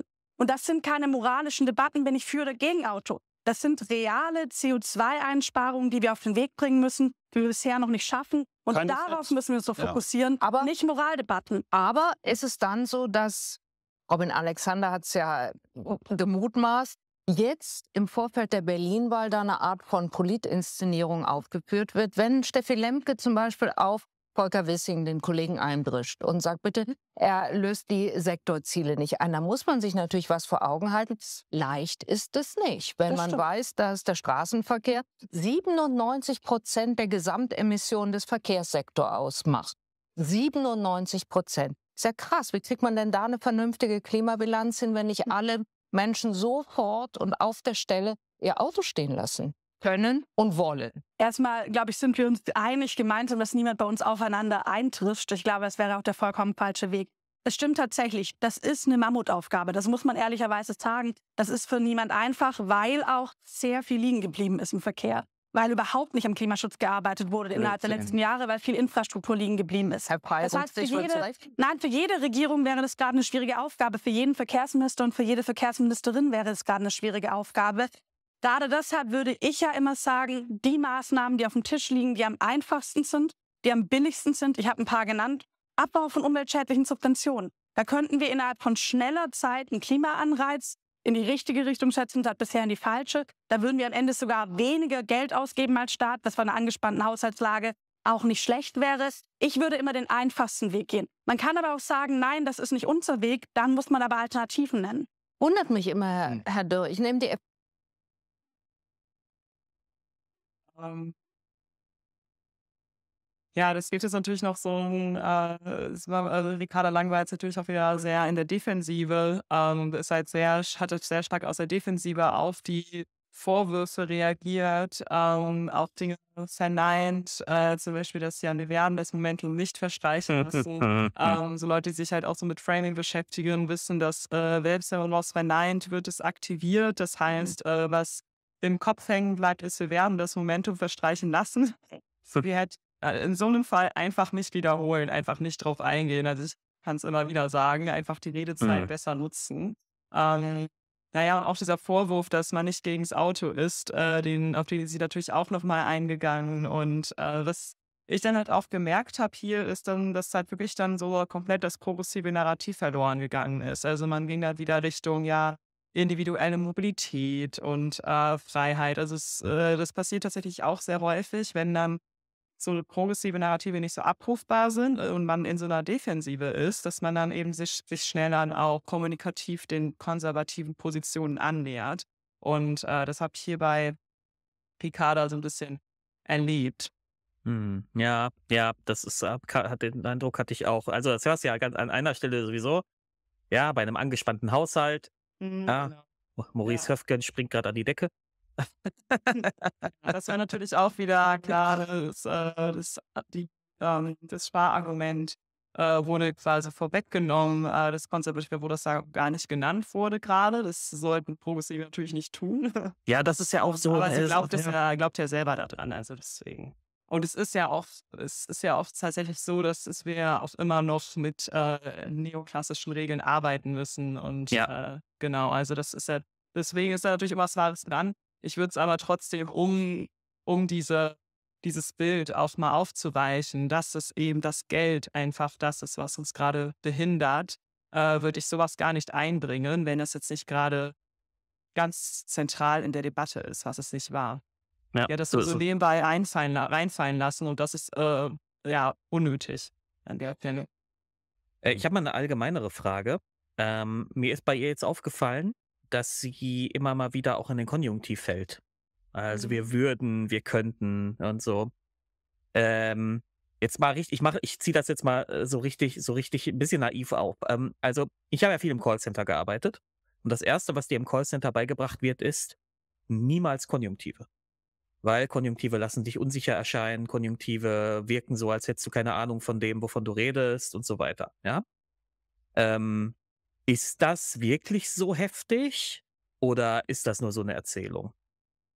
Äh, ich denke, das ist wirklich so. Also es gibt, ich kenne dieses als auch so diese Konjunktivfalle, äh, wird einem auch so in der Rhetorik beigebracht, äh, ist, sollte man auf jeden Fall vermeiden. Deswegen wird es Konjunktivfalle genannt, äh, weil eben viele Personen, insbesondere Frauen übrigens, gerne in die kognitive Falle geraten und dann eben im Konjunktiv sprechen.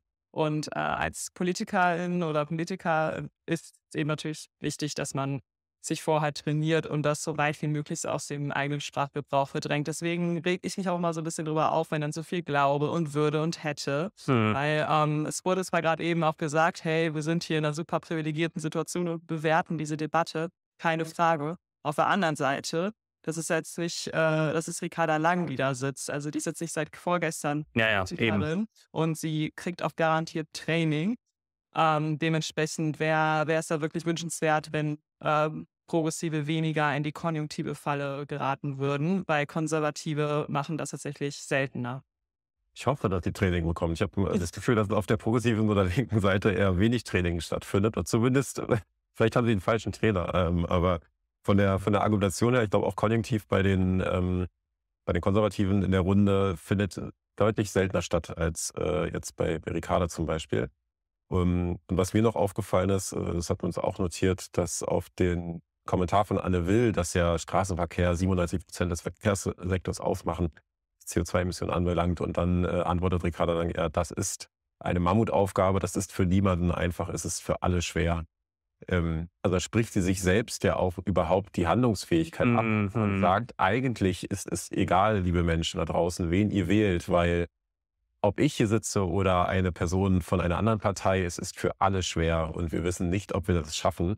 Und das ist natürlich äh, ein Armutszeugnis, wenn man eigentlich gerade in dieser Talkshow sitzt und versucht, für seine Politik zu werben und zu sagen, wenn ihr uns wählt oder wählen würdet bei den nächsten Wahlen, dann, dann regeln wir das, dann, ma dann machen wir das. Ähm, und das ist auch etwas, was wir leider häufig beobachten, dass man irgendwie versucht, äh, auf progressiver Seite ähm, umarmend irgendwie zu argumentieren und zu sagen, ja, das ist für uns alle schwer, ähm, aber dadurch gleichzeitig die eigene, das eigene Vertrauen auch verspielt und die eigene äh, Möglichkeit auch äh, ja, ja, gestalterisch zu agieren.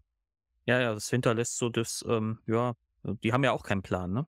So, genau. genau. Ja. Und jetzt und, äh, vielleicht als Kasse, oder wolltest du noch was sagen? Nee, ich würde nur ganz kurz, ich würde vielleicht, äh, wenn wir mit diesem Teil hier durch sind, müsste ich mal ganz dringend verschwinden. Für eine Minute, ja, dass wir dann kurz Pause machen danach. Total. Wir sind auch fast durch, aber das schließt gerade ganz gut an, was das Max gesagt hat, eben, dass man, äh, dass Ricarda Lang nicht gerade das Vertrauen erweckt, dass ihre Partei es regeln kann. Und jetzt im Kontrast dazu gucken wir uns mal den nächsten Redebeitrag an. FDP war als eine Partei, die gegen Subventionen ja. ist. Warum ist sie nicht gegen diese Subvention? Dass es geht, man um, es geht ja ganz konkret um die Dienstwagenbesteuerung. Die Frage ist, genau. ist das eine Subvention? Nein, es ist keine, keine Subvention. Subvention. Denn ansonsten müsste das Geld erstattet werden vom Arbeitgeber. Ja. Ist ja gar keine so Frage. Insofern ist es eine Pauschalierung im Steuerrecht, die ja. total sinnvoll ist. Verwaltungsvereinfachung. Massenweise Bürokratie erspart. Das muss man noch mal ganz oh, klar an der Stelle sagen. So. Aber ich möchte, ja, ich möchte genau Herrn Alexander, wenn ich darf, recht geben. Nämlich genau bei dieser Frage, ähm, ob wir jetzt anfangen, über einzelne Verkehrsträger zu reden und sie gegeneinander Nee, Herr Dörr, Sie gehen jetzt weg von dem Thema. Da will ich jetzt aber nee, ich, bleiben. Bin, dann bleiben wir da gerne bei. 20 bis 25 Prozent der neu zugelassenen ja. Autos mit dieser von Ihnen jetzt richtigerweise sogenannten Pauschale begünstigt ja. werden dann kann man noch mal fragen, ist das richtig? Aber wieso sollte das falsch sein, mhm. wenn es pauschaliert ist, vereinfacht wird? Ja. Und an der Stelle wäre ja Weil man damit den Autokauf eine Abschaffung attraktiver macht. Aber eine Abschaffung wäre eine zusätzliche Belastung der Autofahrerinnen und Autofahrer. Da müssen wir vielleicht mal ganz kurz auf die Gesamtzahlen schauen, Frau Wills. 30 Milliarden Euro zahlen die Autofahrerinnen und Autofahrer in den Haushalt ein durch eine Kfz-Steuer, durch die Lkw-Maut, durch die Mineralölsteuer und so weiter. Für den Straßenkernverkehr im Bund geben wir gerade mal 8,5 Milliarden aus. Für den ÖPNV übrigens 9,5 Milliarden, was ich auch für richtig halte. Ich will die Verkehrsträger nicht gegeneinander ausspielen. Aber so zu tun, als ob das Auto sozusagen massiv finanziell profitieren würde, ist objektiv nicht richtig. Mhm. Und nochmal, eine Pauschalierung, Vereinfachung, die wieder zurückzunehmen, das ist schwer mit der FDP zu machen. Aber alles tun für alle Verkehrsträger, beispielsweise, weil Sie es gesagt haben, Frau Diel, für den ÖPNV, das digitale Deutschland-Ticket. Mhm. Wir können jetzt überall in Deutschland mit einem digitalen Ticket den Gucken ÖPNV gleich noch an. Ich will jetzt also das macht doch Sinn, be beides zu tun. Und nochmal, dieses moralische Gegeneinander ausspielen der Verkehrsträger hielt ich für falsch. Und die Ampel ist sich, das vielleicht noch zum Abschluss, ist sich ja bei den meisten Dingen einig in der Planungsbeschleunigung. Jetzt geht es noch ganz konkret darum, ob wir beschlossene Autobahn auch schnell bauen wollen. Da sagte ich ja. Das sehen die Grünen zurzeit noch anders. Aber ich bin mir sicher, am Ende kommen wir zusammen. Warum, Herr Alexander, haben Sie ja, äh, was mir jetzt auf, aufgefallen ist, so Kontrast zu Ricarda Langs Statement, das ist natürlich jetzt ein anderes Thema, weil er ist auf dieses Dienstwagenprivileg eingegangen. Und aber er eben, obwohl er ja eigentlich da angefestet wurde, auch von Anne Will selbst, äh, ist er ganz klar bei den Vorteilen geblieben, äh, auch wenn das natürlich so ein bisschen deinen Haaren dabei gezogen war, aber eben unbürokratisch, Entlastung, betrifft viele Menschen. Ähm, und das ist eben so eine Kommunikation, die ich mir dann auch öfter von Progressiven Ja. wünschen würde. Ja, dachte ich auch, als ich ihn so hörte. Und er macht ja dann noch den Kniff, dass er dann äh, sagt, ja, ich möchte Robin Alexander hier zustimmen. So, wir wollen ja bla. Und dann hat äh, so, also im Grunde die Chance ergreift, die weder Katja Diel noch Ricarda Lange ergriffen haben hier. Ja? Hm, schade. Ja. Ich glaube, wir sind auch eigentlich fast am Schluss von diesem Beitrag. ne? Wir haben jetzt noch einmal Robin Alexander Mhm. und dann können wir das Ding abschließen. Ich glaube, wir müssen noch ein bisschen nach vorne schauen.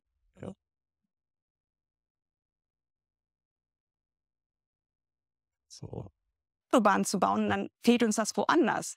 Und das fehlt mir in der Debatte. Nein. Ich will Also auf die Bundes- Schiene gucken jetzt mit Ihnen, bevor wir das liegen lassen. Das wäre fatal. Herr Alexander, gibt jetzt ein tolles Deutschland-Ticket.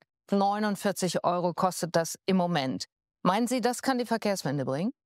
Na, die Frage stellen heißt auch sie beantworten. Bitte. Natürlich nicht. Also ich, ich, gönne jedem seine billige Bahnfahrkarte. In Berlin ist gerade Wahlkampf, da zahlen wir nur noch 29 und das wird in künftigen Wahlkämpfen immer so sein, dass die Leute immer sagen, wird noch billiger. Alles okay. Aber das Entscheidende ist doch das Angebot. Ja. Ja, und was haben wir mit der Bahn erlebt? Das letzte halbe Jahr vor Weihnachten, das war doch der Horror. Was haben wir alle gestanden? Was haben wir alle gewartet? Die Leute haben sich einen Witz daraus gemacht, das auf Twitter zu stellen. Und das ist schlimm. Mein Großvater war Bahner. Die waren stolz. Die haben gesagt, du kannst die Uhr stellen, wann der Zug kommt. Wie ist es in Deutschland passiert, dass diese Infrastruktur so verrottet ist? Durch die vorherigen Verkehrsminister. Ja, jetzt wird wieder Andi Scheuer gekreuzigt. Nee, Andi Scheuer will ich gar nicht kreuzigen. Gar nicht, nicht Aber, Deutschland ist ein Land, was immer mehr Ich wollte- Geld in die Nein, Straße ich wollte noch zu. Ende sagen. Und jetzt haben wir eine Situation, dass Züge auf der ganzen Welt moderner und schneller werden. Und unsere können niemals über 300 fahren, Mhm. weil das gibt das Netz nicht her. Das kann doch nicht unser Ernst sein. Als Nee. Aber in Italien ist so egal, ob man grün ist oder konservativ, das will doch keiner. Dann funktioniert das WLAN dann nie. Die Leute werden bekloppt. Man kann überall auf der Welt, Bahn, überall nicht, aber in entwickelten Ländern Bahn fahren. Bei uns klappt das nicht. Und, und, und. Und jetzt könnte doch die Ampel sagen, wir sind die Fortschrittskoalition und Fortschritt ist, wir machen ein super freundliches, Schien, äh, fortschrittliches Schienennetz. Und wer wäre denn dagegen? Und das wäre eine relevante Debatte und nicht Patenbuch und Dings und Dings und der ganze Kram, sondern wäre doch angesagt jetzt. Genau das tun wir. Digitalisierung der Schiene macht's besser. Da ist ganz, ganz viel liegen geblieben, aber das ist verschüttet Milch der Vergangenheit. Da bin ich ja dabei. Deswegen müssen wir in die Zukunft schauen. Und das heißt Ausbau der Schiene und zwar massiv, auch mit mehr Mitteln, keine Frage. Digitalisierung der Schiene und bessere Erreichbarkeit im Zug. Äh, Volker Wissing hat die ersten Schritte gemacht. Das ist ja verbessert worden. Das Bahnnetz, also das Mobilfunknetz entlang der Schienenstrecke, das funktioniert mittlerweile besser, noch nicht überall perfekt. Aber da sind erste Schritte gemacht Aber worden. war die Bahn Ich nicht gerade so unpünktlich wie noch nie zuvor? Selbstverständlich, dabei Also ist raus. Aber das erkennen Sie ist, da eine Verbesserung? das, na, ich sagte ja gerade, das sind Investitionen, die notwendig sind, damit wir in Zukunft schneller und besser werden. Bisher dauert es nur ganz kurz, um mal die Dimension der Planungsbeschleunigung, was das für die Schiene bedeutet, zu sagen. Bisher dauert es in Deutschland 18 Jahre, bis ein Schienenprojekt fertiggestellt ist. Das Kind ist geboren, beim 18. Lebensjahr, bei der Volljährigkeit kann es dann schon in den Zug steigen. Das darf natürlich nicht sein. Deswegen brauchen wir auch bei Schienenprojekten Beschleunigung. Und nochmal, ich halte nichts davon, den einen Verkehrsträger gegen den anderen auszuspielen, sondern sagen, wir müssen überall schneller werden. für Verkehrsprojekte, auf die wir uns gemeinsam geeinigt werden. Ich will super Schienenverkehr, ich will einen super ÖPNV haben. Das gehört zu einer modernen Gesellschaft dazu. Wir sind die viertgrößte Volkswirtschaft der Welt. Da ist was falsch gelaufen in der Vergangenheit und äh, lieber Kollege Frei, da muss sich die Union an die eigene Nase fassen. Aber jetzt wollen wir es besser machen. Erste Schritte gemacht, weitere werden folgen. Und jetzt ein bisschen Geschwindigkeit bei der Finden Sie denn, dass die bisherige... Moment, ähm, Herr Frei muss uns antworten. Ja, ähm, ja, aber es ist auch nochmal spannend zu sehen, wie äh, Roman Alexander von der Welt ja auch eigentlich relativ progressiv wieder argumentiert. Also auch mal so ein bisschen zeigt, hey, okay, ist gerade unpünktlich, ist gerade uncool, man hat kein WLAN. Ähm, auch so sehr lebensnah, sehr leben Mhm. so anschaulich beschreibt, was haben wir alle gestanden, äh, was haben wir uns alle genervt und dann haben wir doch auf Twitter gepostet, wie blöd das ist. Und das muss sich ändern. Und hier ähm, Christian Dürr von der FDP springt natürlich sofort drauf. Und ja, das, das werden wir auch ändern. ja. Und, und auch da wieder ein Thema Konjunktiv, weil ähm, es kam, glaube ich, gerade auch noch mal im Chat kurz auf. Ähm, also selbst wenn man jetzt noch nicht äh, gerade die Voraussetzungen hat, um zu sagen, ja, das, das werden wir auf jeden Fall tun, äh, hilft es trotzdem, das zu sagen, weil das ist ja nun mal der Anspruch der Politik und Ja. der jeweiligen Partei, das auch zu tun. Wenn es nur um wollen, würden und keine Ahnung was geht dann und könnte, dann müsste man diese Parteien ja nicht wählen. So ist es, ja. Ja, ich, ich finde, äh, ich fand es ein bisschen schade, dass Katja Diel da ihrem Trigger nachgibt in dem Moment und ihm erstmal erklären will, das wissen wir ja alle, dass vorige Verkehrsminister dafür verantwortlich sind. Und dann hätte man auch sagen können, Privatisierung und dies und das, das wissen wir ja alle. Äh, nur dann sind wir wieder in so einer Kreiseldiskussion. Ähm, äh, ist, hier wäre es echt geschickter gewesen, einfach ihm mit ihm äh, den, den Schulterschluss zu machen und zu sagen, ja, das muss einfach besser werden. So. Ja. Und äh, er macht das ja, er argumentiert ja jetzt auch nicht nur als Journalist, sondern auch so ein bisschen als Bürger. Ne? Also auch aus der Rolle des Bürgers, der gerade selber betroffen ist von dieser, von diesem Bahnchaos, von diesem, davon, dass die Dinger immer zu spät kommen, dass das kein WLAN gibt, was er halt alles beschreibt, ja. Das kann er so lebensnah beschreiben, weil er als Journalist selber wahrscheinlich ständig mit der Bahn unterwegs ist. Und ihn, ich gehe davon aus, dass er ihn das auch nervt, dass das nicht funktioniert. So, und ähm, hier kann man doch wunderbar, hätte Katja Diel wunderbar mit ihm zusammen sagen können, ja, wir sind hier Bürger, wir wollen, dass es beide besser wird und wieso macht ihr nicht besser? Ja, so. Äh, Und diese Rolle nimmt halt der FDP ein und das ist Ja. Problem. ja, ja, er nimmt die, ja, ich meine, ich wusste, das hat, hat doch äh, Dorpinsel, glaube ich, geschrieben. Digitalisierung der Schiene, was soll das sein? Ja, es ist, es ist aber trotzdem wieder so ein, so, so, so, so ein Framing. Ich glaube, das kann verfangen, so ein bisschen, ja. Mhm. Ähm, ja, wobei, wer glaubt in Deutschland noch, dass wir irgendwann mal die Digitalisierung hinkriegen? Hand hoch. Zufall. Ja. Ich im Kopf grad. genau. Einmal Grillenzirpen einblenden. Ja. Ähm, ach, ja, ja, also ich finde tatsächlich äh, Robin Alexanders Statements hier richtig gut. Ich finde es halt nur schade, dass die Progressiven da nicht äh, mit draufspringen, weil, weil man so sehr innerlich auch so diesen Gegner vor sich hat. Weil eigentlich hätte ich von einem Weltjournalisten das jetzt auch nicht erwartet, ganz ehrlich. Ja. Ich war auch Also, überrascht. ähm, aber da siehst du, dass man auch in der Weltredaktion immer noch, dass es dann doch noch ein bisschen diverser zugeht, als man manchmal glaubt, ne, mit den Grundhaltungen.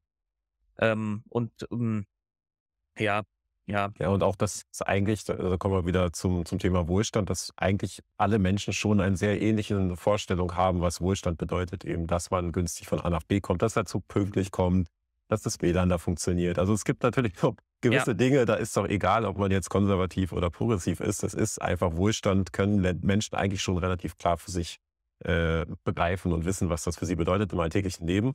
Genau das muss halt aufgegriffen werden und er macht das in seinem Statement sehr gut, äh, bringt, das, auch- bringt auch noch seinen, seinen, Urgroßvater oder was es war mit rein und sagt, man konnte früher die Uhr nach, dem, nach der Bahn stellen, so pünktlich kam die jedes Mal. Ne? Also auch deutsche Pünktlichkeit ist ja eigentlich auch mal ein Wert gewesen, den äh, Ja. international bekannt war. Ja, das wurde alles aufgegeben oder findet einfach nicht mehr statt. Und ähm, von den, ganzen Bauprojekten wollen wir gar nicht erst anfangen zu reden. Also ich glaube, das, das ist auch was, was ja selbst Konservative bewegt. Und das ist aber genau diese Gemeinsamkeiten, die ja Progressive und Konservative haben, auf die dann in der Kommunikation eingegangen werden muss, weil genau das ist doch dann, das ist die Ebene, wo man Mehrheiten für seine eigene Partei, für seine eigenen Positionen bekommen kann, wenn man eben deutlich macht, es geht uns hier um uns alle. Es geht darum, dass es uns allen besser geht, dass wir Wohlstand für alle haben, dass die Züge pünktlich kommen, dass man überhaupt die Möglichkeit hat, in den Zug zu steigen. Ähm, und das bringt er hier eigentlich sehr gut auf, äh, in die Debatte ein und ähm, bringt auch dadurch sogar den FDPler dazu zu sagen, ja, ich möchte auch, dass es eine gute Bahnverbindung gibt, obwohl er eigentlich in dem Rest der Debatte die ganze Zeit nur davon redet, dass er Autobahn ausbauen möchte. Es geht noch weiter. Der FDPler sagt sogar, da muss auch Geld reingesteckt werden. Keine Frage, sagt er. Also das ist schon, dachte ich auch, das ist ein dicker Zuspruch jetzt gerade. Nicht, dass Volker Wissing nachher, nachher mit ihm schimpfte. Also, das ist.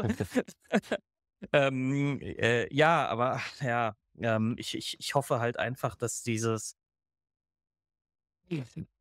Also ich, er hat, Robin Alexander hat ein Stück weit recht mit diesen ideologischen Grabenkämpfen. Und ähm, bei einem Thema, das uns wirklich alle angeht, muss das, glaube ich, ist es hilfreich, wenn das aufhört. Wenn wir da, also wenn man da nicht sofort dann, nur weil der das Gegenüber irgendwie von der anderen Seite kommt, ja, und dann ist es auch noch eine potenzielle Reizfigur. Ein Weltjournalist ist für viele eine Reizfigur, gerade für Progressive, dass man da vielleicht mal äh, doch erstmal zuhört, was der sagt und ob man sich damit nicht doch arrangieren kann erstmal. Ne?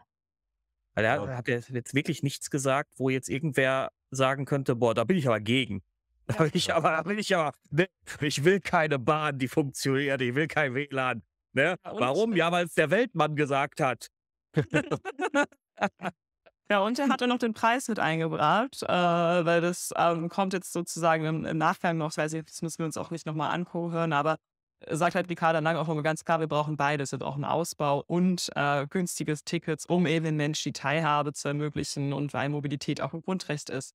Und ähm, das sagt er natürlich jetzt nicht genauso, aber er sagt es eben, ja, ich, ich gönne das den Leuten, ich gönne es allen und sollen sie alle ihr günstiges Fahrticket haben. Berlin jetzt 29 Euro, warum nicht? Und also es ist einfach sehr anschlussfähig, weil er genau diese Sachen überwindet, diese Diskussionen, die, von denen gerade alle, alle Menschen genervt sind und die die ja. Apple gerade führt und dadurch alles blockiert. Ja. Vielleicht nervt, vielleicht nervt ihn das auch, ähm, dass er vielleicht schon die nächsten Tage schon wieder äh, in der Redaktion die nächsten 18 Leitartikel in diese Richtung anweisen muss. Äh, vielleicht will er auch einfach mal andere Themen. Kann auch sein. ja. ja. Aber ich glaube, das genau diese Grabenkämpfe, die er ja anspricht, immer dieses äh, eine Seite, andere Seite, dass sie eben auch durch die Kommunikation entstehen. Also alle Sachen, die wir aufgezeigt haben, dass Progressive eben nicht inklusiv kommunizieren und eigentlich diese die, diese Idee, die ja häufig von der Gegenseite kommt, dass sie Autos verbieten wollen, auch immer wieder aufnehmen und wiederholen. Und statt zu sagen, äh, also das gar nicht erst zu wiederholen, sondern zu sagen, ich möchte, dass äh, es eine Wahl gibt, dass alle, dass Menschen unabhängig ja. vom Auto sind. Äh, also das eigentlich zu wiederholen und genau diese gemeinsame Ebene äh, in die Mitte der Kommunikation zu stellen. Das würde auch dazu führen, dass äh, dieser Graben auch wieder ein bisschen kleiner wird und dass natürlich auch auf der anderen, auf der grünen Seite in dem Fall oder auf der linken Seite, progressiven Seite, ähm, auch mehr Mehrheiten entstehen können, wenn man eben anders kommuniziert. Und dann würden diese Debatten vielleicht auch ein bisschen anders ablaufen. Ja. Ähm, könnten wir dann kurz das Päuschen machen? Ich glaube, es ist jetzt eh die Frage, ob wir noch von Lederer machen, weil wir sind jetzt ja. mit den Notizen von unserem äh, für diesen Stream, ja. also diese Debatte am Ende. Max ähm, hat gerade schon so ein schönes Schlusswort gesagt. ja. Er will auf. Ja, ich bin aber auch, also wir haben jetzt auch halb elf, ich bin auch müde, ich weiß, ich weiß, ihr da draußen seid die vier Stunden Streams gewohnt, aber ähm, ja, es kommt wieder. Es kommt wieder. Genau. Wir haben jetzt ein neues Setup. Wir können jetzt auch äh, ein bisschen einfacher streamen und deshalb äh, vielleicht ja. wir es, äh, die, die Frequenz einfach zu erhöhen. ja, also das, das, das Ding, das Setup ist der Hammer. Also das funktioniert alles sehr, sehr easy. Genau, liebe Leute, dann machen wir Schluss jetzt an diesem Punkt. Ähm, wir danken euch, dass ihr da wart. Ne? Lasst uns Likes und Abos und ihr wisst schon, fünf Sterne Bewertungen und erzählt eurer Oma, dass es uns gibt, dass die auch mal hier reinguckt. Ich habe gar kein Twitch. Ja, ist egal, Oma. Hier macht ihr einen Account. Ja, so. ähm, genau, ich habe, ähm, ihr könnt auch gerne bei mir auch bei YouTube vorbeischauen beim Filterblasen Podcast. Da habe ich auch noch mal die Ilna-Sendung in einem einstündigen Video auseinandergenommen. Also vor allem ähm, den, den, äh, also ich, ich habe mehr so Debunking gemacht. Da geht es weniger um die Kommunikationsebene, sondern eher so, was, was, was, äh, ähm, äh, was für ein Unsinn erzählen Linnemann und ähm, ähm, der Handwerkspräsident da. Ja, habt ihr noch was anzukündigen, noch was zu sagen? Hier ist nur eine Frage, auf die würde ich gerne Ah. eingehen. Ich habe sie gerade im Chat noch eingeblendet. Und zwar äh, fragt hier Dorpinsel, bisher haben wir zumindest nach meinem Empfinden Debatten gesehen, wo die progressive Seite im Hintertreffen ist. Kennt ihr vielleicht Debattenbeispiele, wo die Debatte zugunsten der progressiven Seite aus, oder zugunsten der progressiven ausgeht?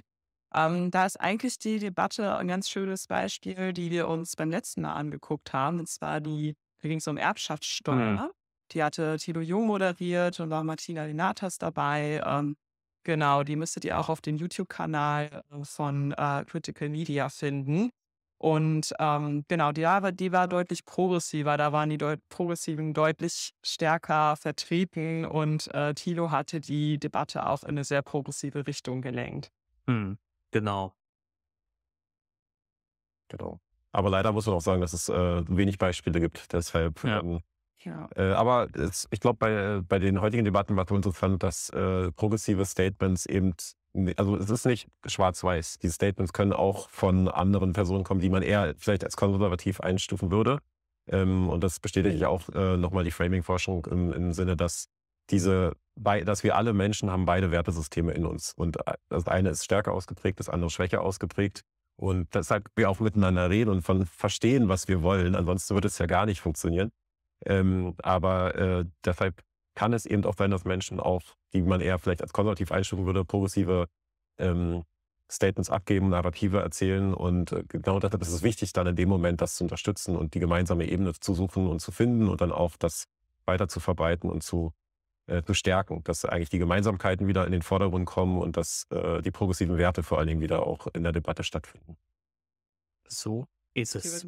Gesagt, wenn ihr was findet, macht dazu mal was, auf jeden Fall. Äh, Ja. Also wir freuen uns da selber immer sehr drüber, wenn da was kommt. Oder ähm, ja, wenn auch äh, Leute was sehen, äh, gerne dann auch schreiben. Also äh, genau, das äh, Projekt von Max und mir ist ja auch eingeblendet, progressive Perspektive.